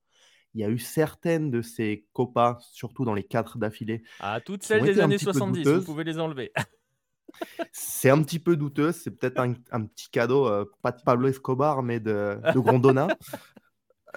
Vous, dans un des magazines, tu en parles d'ailleurs, je ne sais plus lequel, mais, euh, mais tu en parles dans un des magazines. Donc achetez tous les magazines comme ça. Ouais, voilà. Alors je, mettrai le lien vers le mag concerné, mais oui, oui, effectivement. Sinon, à part ça, euh, en championnat, c'est également la troisième équipe qui en a le plus gagné, donc avec 16 euh, si on compte professionnalisme et amateur, juste devant Racing du coup. Et concrètement, euh, en termes de socio euh, aussi, c'est le troisième derrière euh, River et Boca. Parce que là, on, a eu des nouvelles, des nouvelles références. On ne sait plus trop si c'est Boca ou River en premier. Mais en tout cas, le troisième, c'est Independiente. Il y a juste en termes d'affluence au stade où, effectivement, il y a un petit problème puisque ils sont que sixième derrière River, Boca, Newells, Central et Racing. Mais vous allez comprendre peut-être pourquoi les supporters ne vont plus trop au stade. en tout cas, vas-y, vas-y, vas-y. Bah, c'est ce que je te disais, c'est que hum, Independiente est un géant. C'était surtout un géant avant les années 90 qui a lentement chuté. À savoir que le dernier titre d'Independiente sur le, sur le localement, c'était en 2002, l'Apertura 2002. Donc ça fait 20, 20, 21 ans. 21 ans qu'ils n'ont rien gagné. Et ils localement, même hein. Ouais, ouais, ils ont gagné une Sudamericana en 2000. Deux. Ils ont gagné deux Sudamericana dans les 15 dernières Non, non, mais ouais, 2017, non, la dernière. Ouais. 2017, le Flamengo de, Flamengo de Rueda, d'ailleurs. Exactement. Et depuis 2002, il n'y a même pas une fois où ils ont terminé, par exemple, deuxième du championnat. Donc, pendant ce temps-là, on va rappeler qu'il y a des clubs comme Arsenal, Vélez. On n'est pas vraiment dans le. Actuellement, c'est vrai que c'est difficile de dire ah, on va aller gagner le championnat à Boca, River et Racing. Mais depuis 20 ans, il y a quand même eu une succession de champions et c'est très anormal de ne pas voir Independiente au moins se rapprocher un petit peu. Alors, ils ont eu, ils, se, sont ils se sont consolés, hein, on l'a dit à l'instant. Là, je vous mets une image, euh, c'est la Sudamericana de 2017, avec un, qui avait été porté par un gamin qui s'appelle Ezequiel Barco, hein, qui est toujours, euh, là, il est arrivé maintenant. Mais c'est lui, hein, le penalty face à Flamengo en finale. Euh, mais je m'en souviens parce que c'est la dernière finale, l'avant-dernière finale que j'ai commentée sur RMC. Mais donc voilà. Mais ils se sont consolés un petit peu avec ces titres continentaux. mais c'est vrai que sur le plan local, il y a cette, cette chute inexorable. Alors, j'ai vu passer des messages comme quoi c'était un peu le stade de Reims. Non, parce que vous le voyez, il y a quand même encore des titres. Continentaux. Reims, c'est vraiment depuis très très longtemps que voilà. Enfin, on n'est pas, c'est pas le stade de Reims Independiente. C'est, je sais pas si on peut trouver un équivalent chez nous. Non, j'en vois pas, parce que eh, j'aurais Saint-Étienne. Ils ont ah. Ouais, enfin Saint-Étienne éventuellement sur le plan local, mais. Ouais, et puis ils ont gagné, ils ont gagné une coupe de la Ligue Saint-Étienne il y a pas longtemps. C'est ça, oui, mais voilà. Après, l'équivalent en France avec des compétitions continentales, il y a personne, quoi. Mais non, non, c'est même pas une balle perdue pour un. C'est juste que là, pour le coup, c'est pas comparable. Et, et Independiente, la dernière grande génération, c'est l'époque Bocchini qui se termine au milieu des années 80. Je crois que c'est 84 avec Buruchaga et tout et tout, quoi. Donc c'est vieux, mais c'est pas aussi vieux, façon de parler, que le stade de Reims. avec tout le respect qu'on a pour le stade de Reims, bien évidemment. Mais, mais justement, justement, on parle de ce géant-là tu le dis, Vince, à l'instant, un géant qui, bah, concrètement, devrait, devrait être là, devrait jouer des titres, et pourtant ne les joue pas. ça veut dire qu'il y a quand même un petit moment que ça dérive, il y a un petit moment que ça fait plus que tanguer. alors, on va se focaliser sur ce qui se passe actuellement. Eh, ils en sont où là aujourd'hui? Parce que la dérive, on le voit depuis un moment, mais là, ça dérive encore plus fort. Là, ça, ça fait plus que tanguer. Alors là, on en est à tel point que Independiente vient de terminer 24e d'une ligue de 28 avec seulement 28 points en 27 matchs. Ils sont tout juste à un point par match quasiment, ce qui est absolument catastrophique, ce qui est inattendu. Les entraîneurs se succèdent. Pour le coup, on va en parler un peu plus vers la fin, mais Tevez vient d'arriver deux matchs de victoire. On va en parler un petit peu plus tard. Mais concrètement, même en 2022, c'était 14e sur 28. C'est vraiment pas un niveau qui est attendu par, pour Independiente. À la cancha, les, adversaires le surnomment le Silbidores de América parce que ça siffle énormément. C'est très très compliqué la situation sportive et économique puisque Independiente croule sous les dettes. Vraiment, euh, ils ont même lancé une cagnotte pour que les supporters euh, apportent leur propre argent pour euh, couvrir les dettes d'Independiente. Alors cagnotte, il s'est fait un peu taper sur les doigts pour des histoires avec la justice. Hein, il y avait des histoires de, fiscalité, je crois, à un moment. Hein. Totalement. Maratea, qui, d'ailleurs, nouvelle très récente, pour vous donner une idée de, de, ce que c'est la cagnotte, il vient de l'ouvrir pour l'international. Donc vous, si vous pouvez, depuis chez vous, vous pouvez donner pour Independiente, mais donnez plutôt à Lucarno Posé, ça vaut plus le coup, je pense. non, on va pas voler l'argent. On volera, ne volera pas des Copa Libertadores. pas de souci. Mais c'est à partir de 200 dollars. Complètement, c'est n'importe quoi en fait. Tu peux donner à partir de 200 dollars. Mais concrètement, c'est un influenceur qui est arrivé et qui en a un petit peu profité, qui était connu déjà pour faire ce genre de, choses, un petit peu un Tipeee à l'échelle euh, locale. Et euh, ça a quand même plutôt bien marché pour le coup. Mais euh, la question est que vont-ils faire de l'argent? Ça... Et surtout, qui va partir avec? Euh, Parce que c'est un peu toujours le même problème avec Independiente. Je vois la, euh, Indenza qui dit euh, J'imagine qu'il y a des histoires de transferts foireux, de, d'aucune retombée financière ou d'argent miteux. On va en parler dans un instant.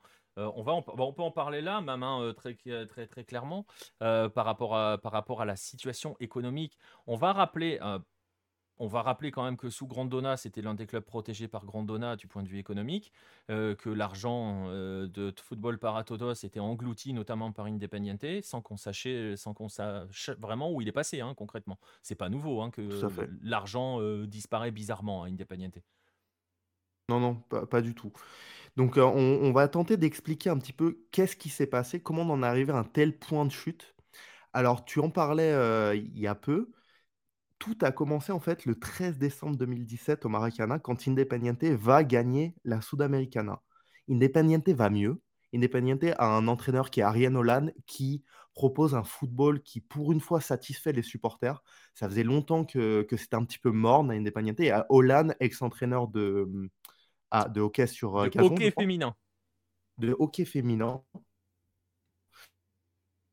euh, fait ses premières expériences et, ça marche très très bien à tel point que Independiente va aller euh, récupérer cette Sudamericana au Maracana contre Flamengo. Donc c'est pas n'importe quoi non plus. Et à partir de là, on va commencer à avoir une succession de d'actes qui vont tout faire chambouler. Hollande, peu après, va vouloir démissionner. Officiellement, Hollande dit alors, c'est peut-être vrai, on connaît les Barack Obama, on a déjà fait des podcasts sur le sujet, c'est possible, c'est même probable, mais en parallèle, en fait, la raison serait surtout qu'il voudrait payer plus. Alors, euh, le Moyano va aller, pardon, va aller euh, tenter de convaincre Hollande de rester et en lui proposant une grosse somme d'argent supplémentaire et les pleins pouvoirs côté sportif, Hollande va miraculeusement oublier tous les problèmes avec les Barras Bravas et prolonger avec Independiente. Et en parallèle, il va virer son préparateur, enfin, le préparateur, le préparateur physique pardon, qu'il avait fait venir, qui touchait le même salaire que lui, qui s'appelait Alessandro Cohen. À partir de là, vous l'avez compris, Hollande revient, il a les pleins pouvoirs et il va signer avec un nouvel agent, Fernando Hidalgo. À partir d'ici, pour l'instant, ça va. On a des départs, forcément, des stars d'Independiente, parce qu'on est en Amérique du Sud, on est en Argentine surtout. Bah, Barco, par exemple. sont Barco, Tagliafico, Mezza. On parle de trois énormes transferts pour Independiente. Ça a rapporté beaucoup d'argent. Et euh, peu après ça, euh, Mochano va signer, euh, un petit peu euh, porté par ce succès en Sudamericana, va être élu de nouveau président d'Independiente et donc va continuer bah, son, son acte en quelque sorte. Sa politique de détournement d'argent. Voilà. Oui, on, peut le dire. On peut dire les choses. Après, euh, Mochano, c'était le gendre, c'est toujours, enfin, c'était ou c'est le gendre de Grandona. Donc euh, voilà. Euh, non, mais voilà, en même temps, on, se- on dit les choses très clairement. euh, pour les gens qui ne savent pas, c'était le gendre de Grandona. Je le disais tout à l'heure, à l'époque où il y avait Football Paratodos qui servait juste à blanchir de l'argent et à le détourner, à détourner de l'argent public, ça servait à remplir aussi les poches de Moyano euh, et pas d'Independiente, qui continue de creuser sa dette à ce moment-là, comme les grands d'Argentine, puisque la politique de Grondona, qui est un petit peu la même avec Tapia, est d'essayer d'appauvrir les grands pour euh, s'appuyer sur le pouvoir, un pouvoir grandissant des riches, des, pauvres, des petits, pardon, des petits. Euh, voilà, c'est la règle. hein. Donc voilà, et Independiente a coulé aussi avec Moyano à l'époque Grondona et a continué après 2017, puisque ce succès de 2017, euh, tu le dis, a, comment dirais-je, euh, a, su- a- a permis à Moyano d'asseoir son statut à la présidence du club. J'ai perdu Vince.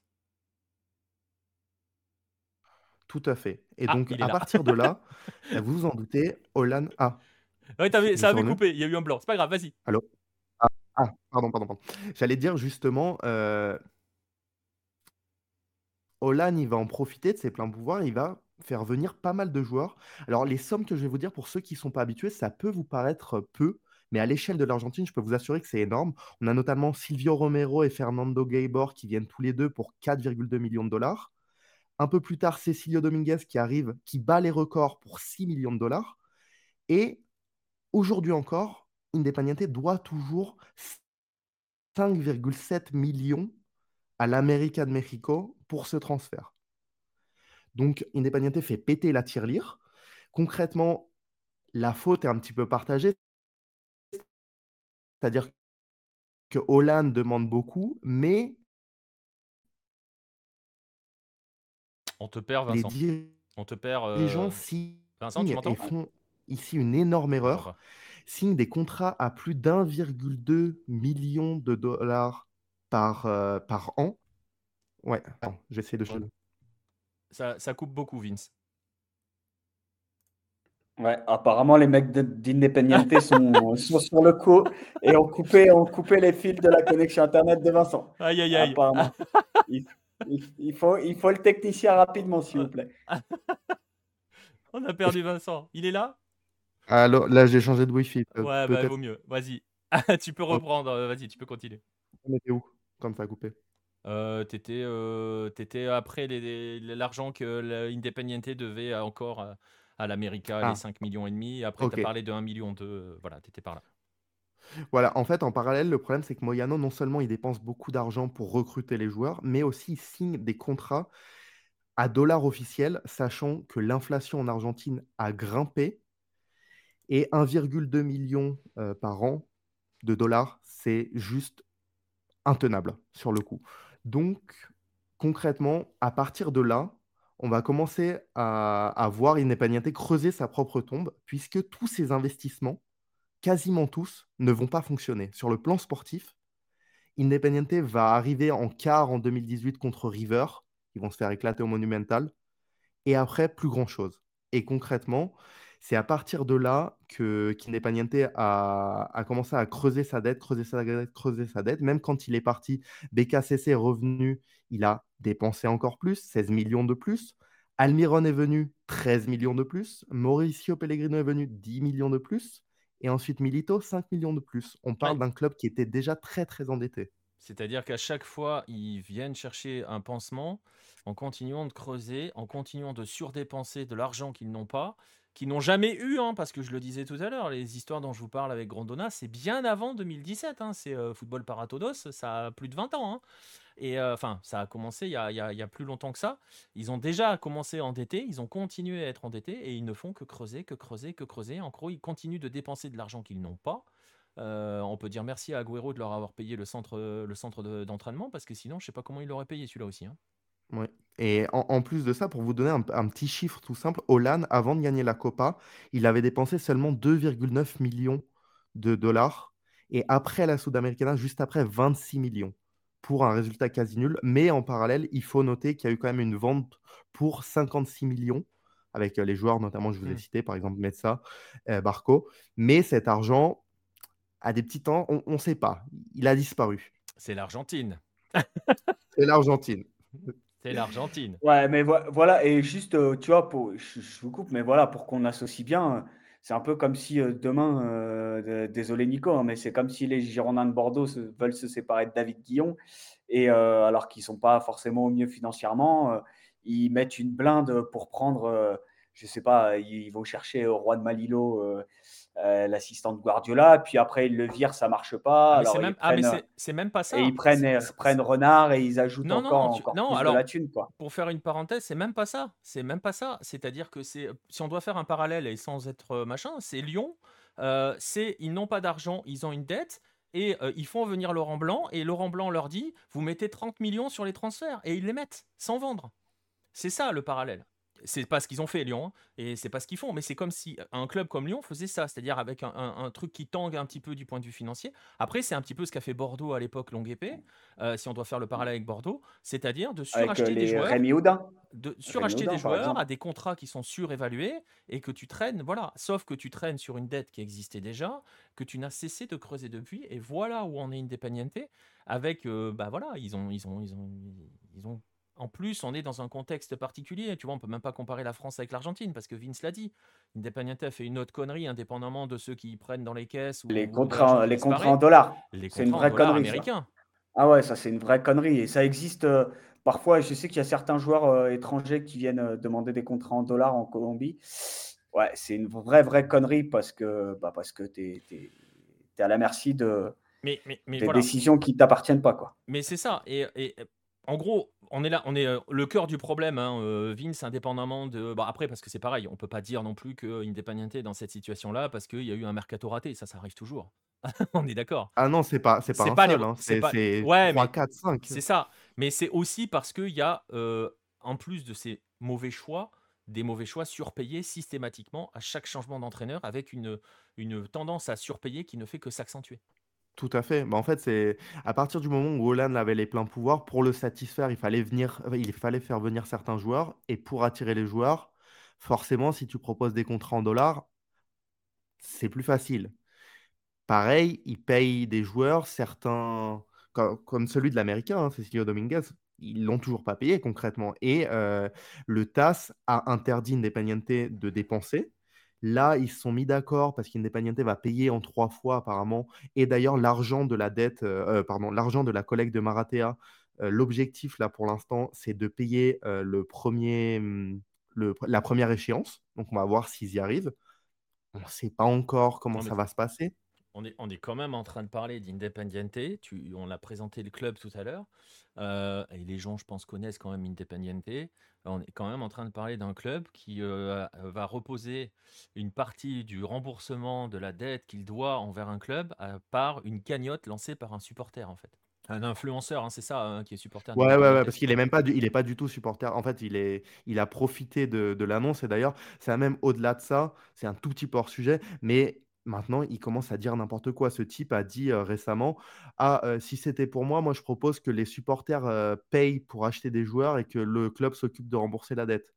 Et il nous avait dit un truc du genre si tous les supporters de, si tous les sociaux de Newell's donnent 8, millions, 8000 pesos, pardon, on peut faire venir Messi, ce genre de choses. Quoi. Il, a pris la grosse tête un petit peu. Ça, devient n'importe quoi.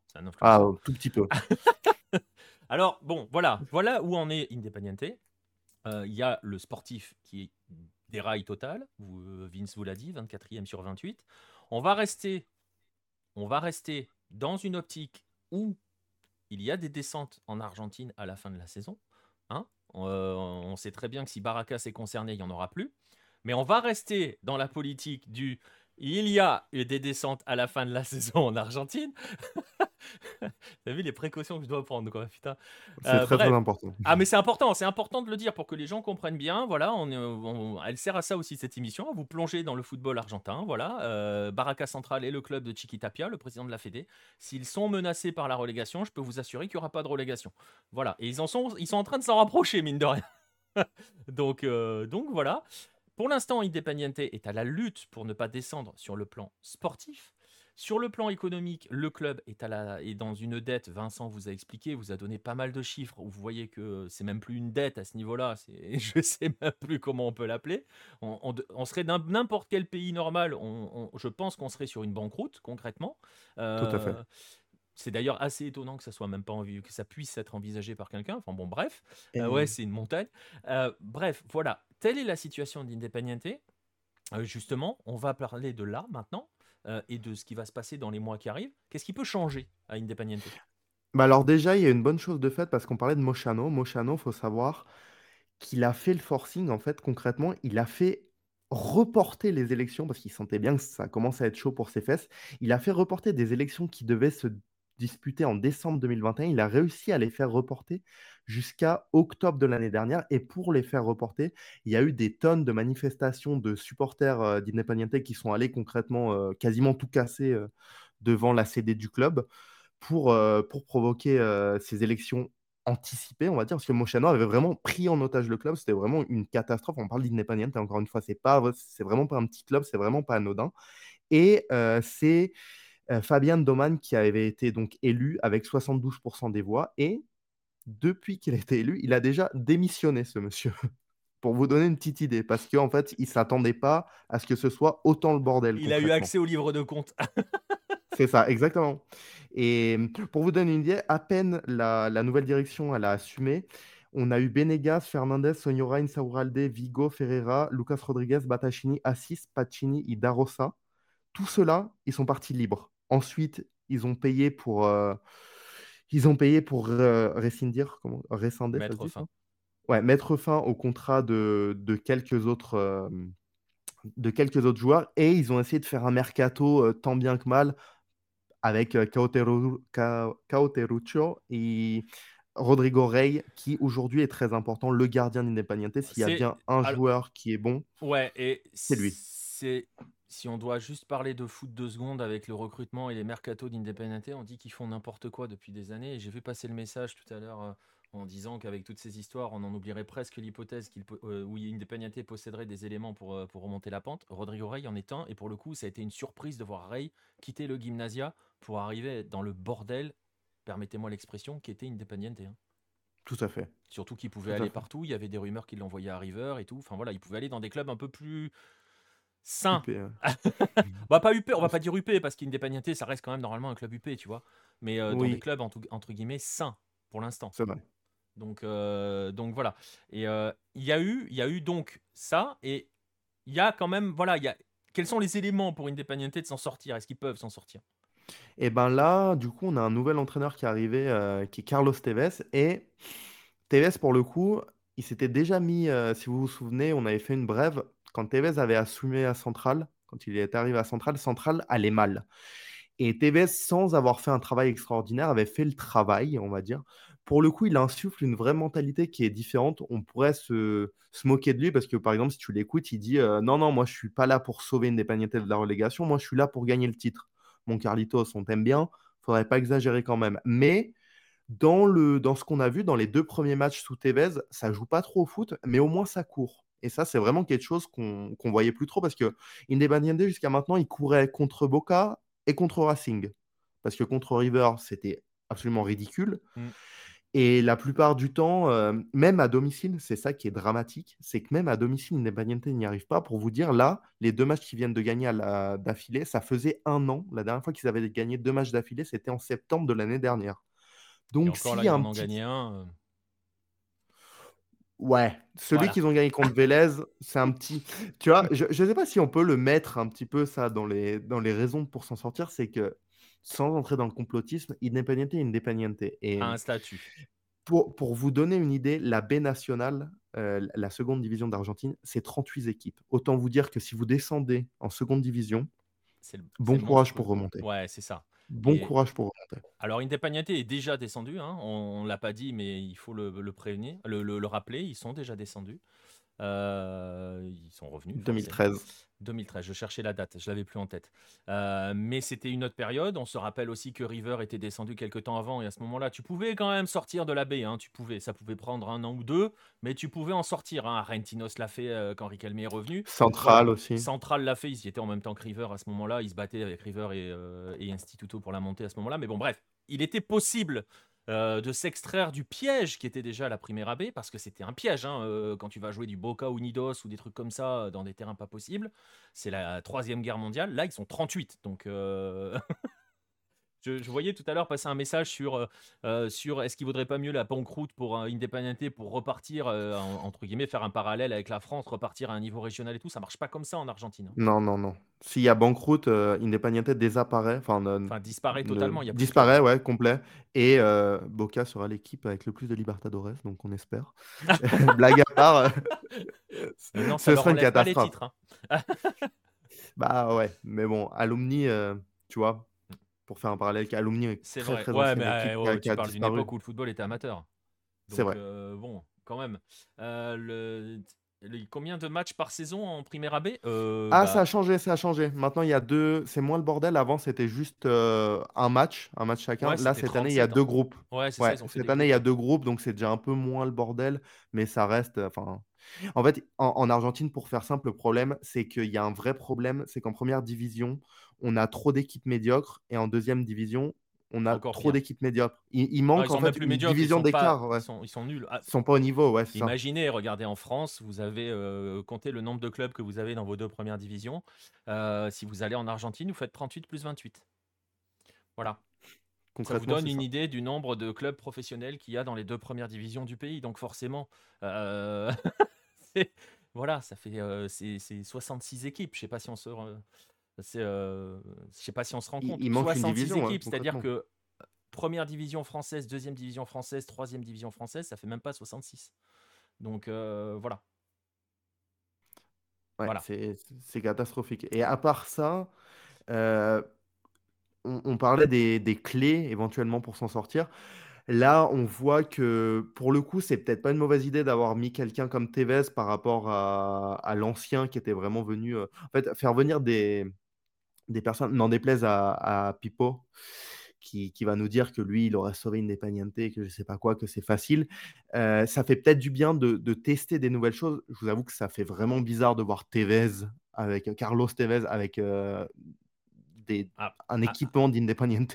Après, il avait pas, tu l'as dit tout à l'heure, il n'avait pas réussi à remonter central. hein. Il les avait, euh, enfin, c'était pas exceptionnel non plus. Il les a remis dans le bon sens. C'est après Tevez que ça s'est vraiment remis en place.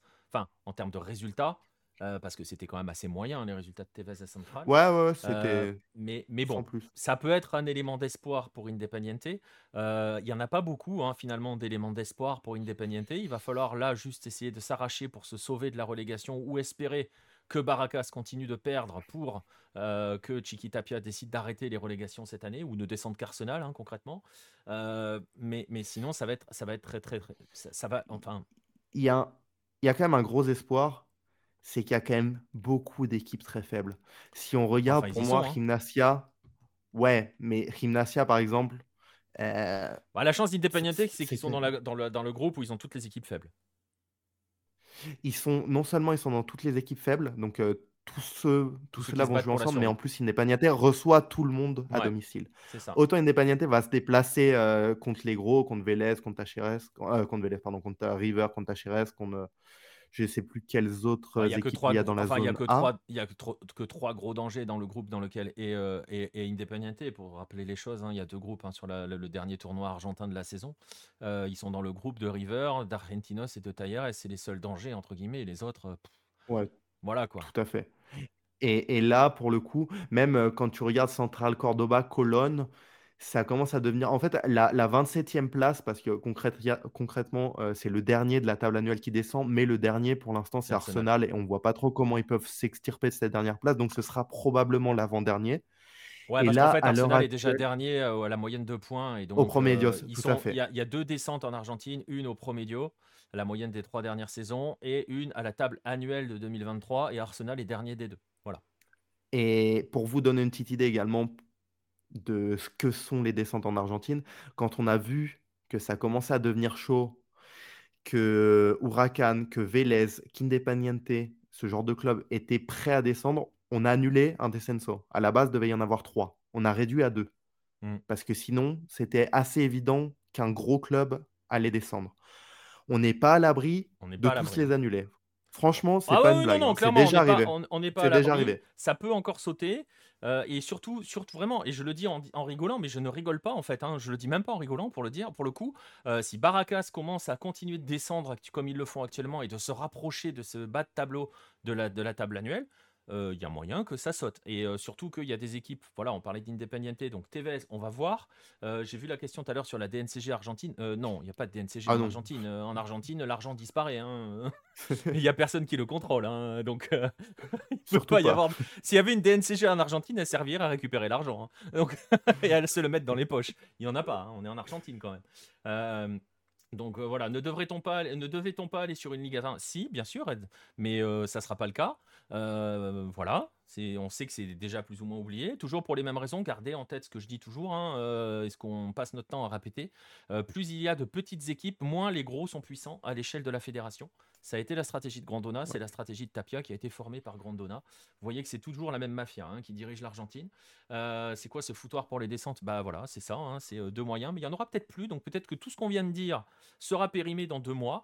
Euh, en tout cas, c'est compliqué pour Independiente. Il y a très peu de ressorts sur lesquels s'appuyer.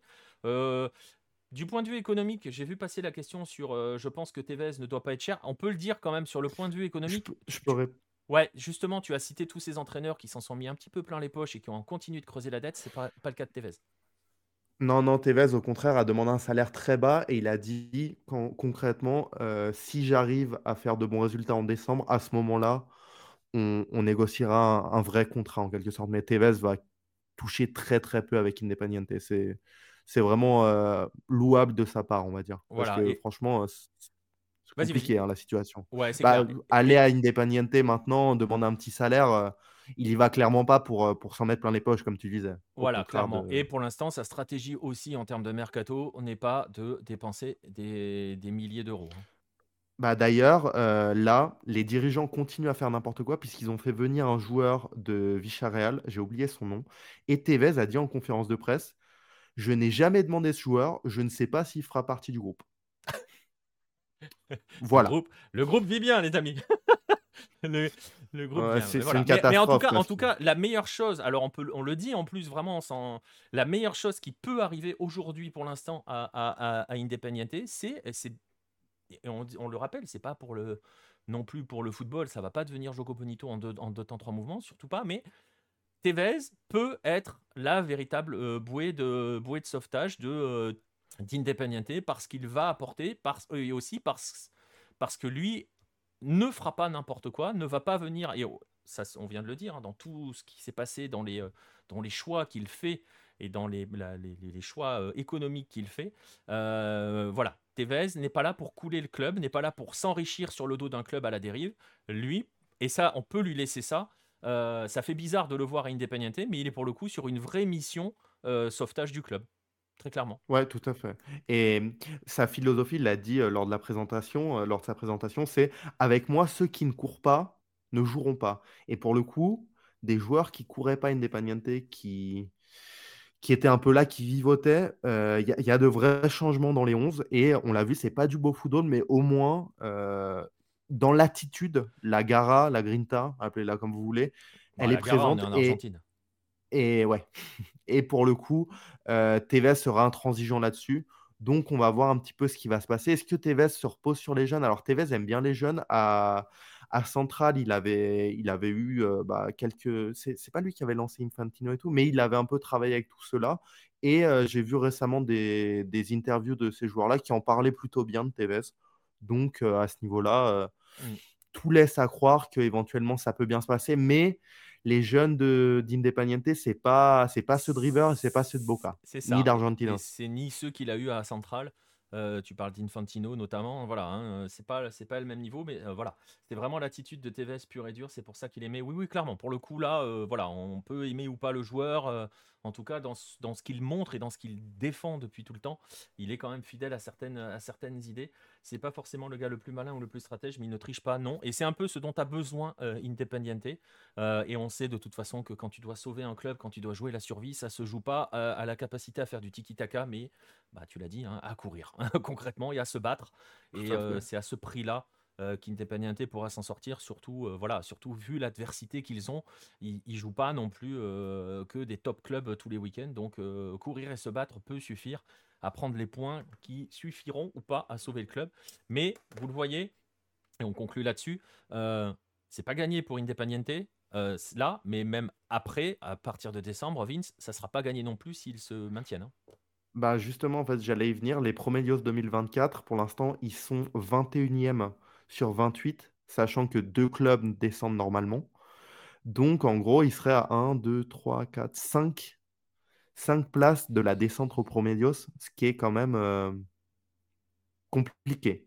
Voilà. Ça peut mal se passer. On a des exemples, River par exemple, Ah oui, oui, sans aucune, sans aucune blague. Non, non, complètement. Euh, ça peut, c'est c'est tout à fait le problème des Promedios, c'est que ça va te sauver sur une saison. C'est bien, ça sauve les grands. Mais en fait, si ensuite tu fais une très mauvaise saison et deux moyennes, tu peux vite être dans la sauce, surtout si les promus effectuent une saison correcte. C'est ça. C'est tout le- problème. Ouais, nous, nous, nous, en Colombie, euh, on a le parallèle. euh, Alors, c'est la Colombie, c'est moins grand que l'Argentine, mais c'est ce qui va arriver au Deportivo Cali. hein. Non, mais le, le- un façon, historique, ils vont, ils vont descendre au Promedio normalement la- enfin, l'année prochaine. Ils sont, ils sont déjà ils pas bien. sont, ils sont, ils sont, ils sont vraiment là, ils sont limite, limite. Et l'année, l'année prochaine, ils perdent leur année où ils ont été champions. Donc, euh, Bah, en ouais, fait, sont. En euh, fait, c'est- toujours la chose, tu vois. c'est- On nous explique que les promédios ont toujours été là pour sauver les grands, parce que normalement, un grand ne fait jamais deux saisons ratées. Euh, sauf que quand ça arrive, bah, le grand, il n'est pas si grand que ça. Euh, et c'est ce qui s'est passé pour River à, cette à, à l'époque où il est descendu. Euh, c'est ce qui est déjà ce qui est arrivé à Independiente. Et c'est ce qui euh, aussi, le problème du, de, de, d'Independiente, c'est que le promédio qui est déjà pas très bon cette année, ils vont se le traîner, quoi. Ils vont se le C'est traîner. ça. Donc, à moins d'aller jouer des titres, chose que Vince vous l'a dit, il ne joue plus depuis 2002. Euh, voilà, Independiente est une équipe moyenne habituellement. Donc, s'il rate une ou deux saisons, bah, tu passes de Et- moyen plus à moyen très très moins. Et donc là, tu es en danger. Et tu le traînes La sur grande, plusieurs années. ch- la grande chance d'Independiente, c'est que déjà, comme tu le disais, les promédios suffisent pas à protéger les gros. Donc, on a mis 50 équipes. Oui. Heureusement, heureusement qu'il y a beaucoup d'équipes. Parce que là, sinon, euh, Ouais. Independiente, il, il descendrait concrètement. Je vous l'ai dit, il serait 21e sur 28. C'est, je ne sais pas si on se rend compte un petit peu de, de ce que ça représente, c'est catastrophique. Et on va voir si le club s'assainit, si peut-être que de l'étranger, ils vont recevoir beaucoup d'argent de la cagnotte, si tant est que la cagnotte ne disparaît pas. Ça peut, ça, ouais, ça, peut s'arranger. Le, seul petit avantage, on va dire, c'est que c'est tellement médiatique que tu peux pas te barrer avec la caisse comme ça. Surtout que c'est un mec qui n'a pas grand-chose à voir. Tu peux faire comme d'habitude avec les grands d'Argentine et avec n'importe quel club d'Argentin, c'est que l'argent va arriver au club, mais on ne sait pas où il sera investi. Et il disparaîtra comme ça. Donc euh, voilà. On voyait la situation d'Independiente, elle n'est pas réglée. Euh, on peut, voilà, on l'a dit pour euh, clore ce, chapitre. le motif d'espoir pour le coup, et c'est dit vraiment, voilà, sans en faire trop non plus, c'est ce que fait Tevez, clairement. Mais c'est de l'espoir à court terme, parce que est-ce que Tevez, c'est pérenne sur plusieurs, sur une année complète? Tu vois ce que je veux dire? Est-ce que, est que Tevez, ça serait pas un Caruso Lombardi? Alors là, je l'insulte en disant ça, mais tu vois, dans le sens, je peux sur une mission ponctuelle sauver un club. Bah, Tevez, Central, il les a remis dans le bon sens, mais c'est pas lui qui derrière les a fait bien jouer. Hein. Central est revenu devant, c'est pas lui. Hein. Mais il, il, aura changé l'état d'esprit en fait.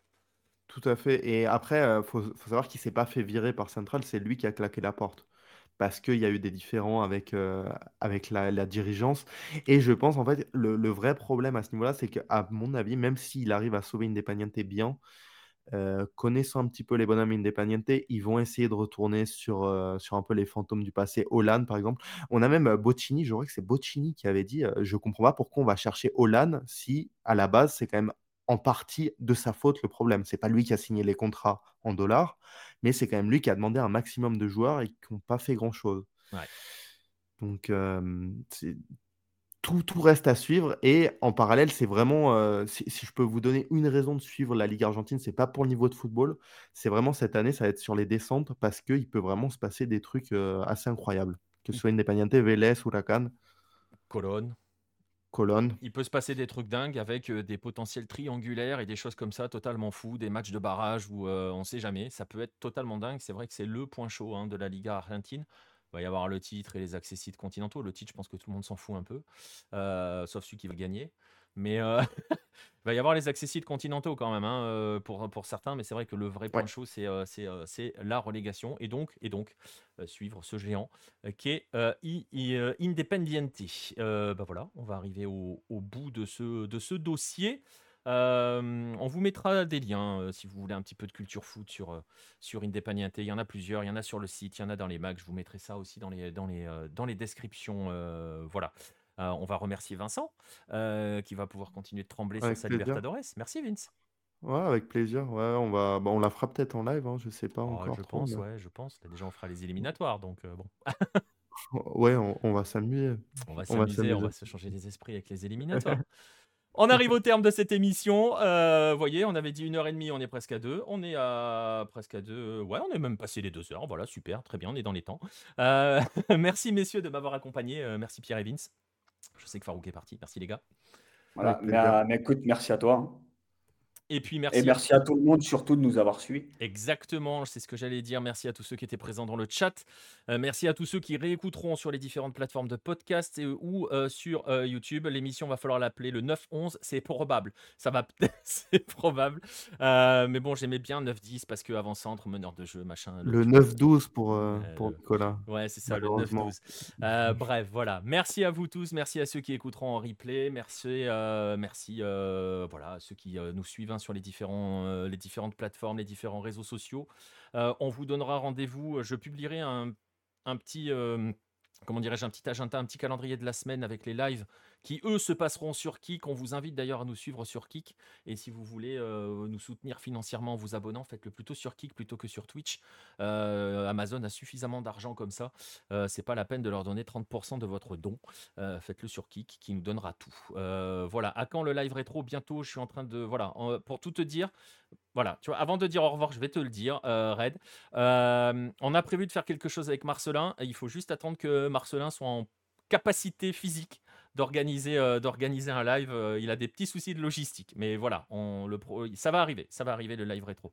Euh, voilà, mais je vais, je vais publier un planning pour les lives. Donc ça se passera sur Kik hein, pour, les, pour les lives d'éliminatoires parce que on va s'amuser avec les éliminatoires cette semaine. On va, on va s'engueuler entre nous. On va pourrir la Colombie de Pierre. non, non, et, et, bon anniversaire. J'ai oublié, bon anniversaire à, Vincent, hein, puisque demain, c'est quasiment les 30 ans du. Enfin, demain, c'est pas quasiment, demain, c'est les 30 ans du 5-0. Donc euh, voilà, bon anniversaire ah, Vincent. Voilà, Moi, ça, va, t'inquiète. Voilà, ça commence. Venez suivre les éliminateurs avec nous, ça se passera sur Kik. Allez, merci à tous, bonne nuit euh, ou bonne journée hein, en fonction de l'heure à laquelle vous nous écoutez. Et puis à très très vite pour les prochains lives sur, euh, sur la planète Hello. Salut à tous. Bonsoir.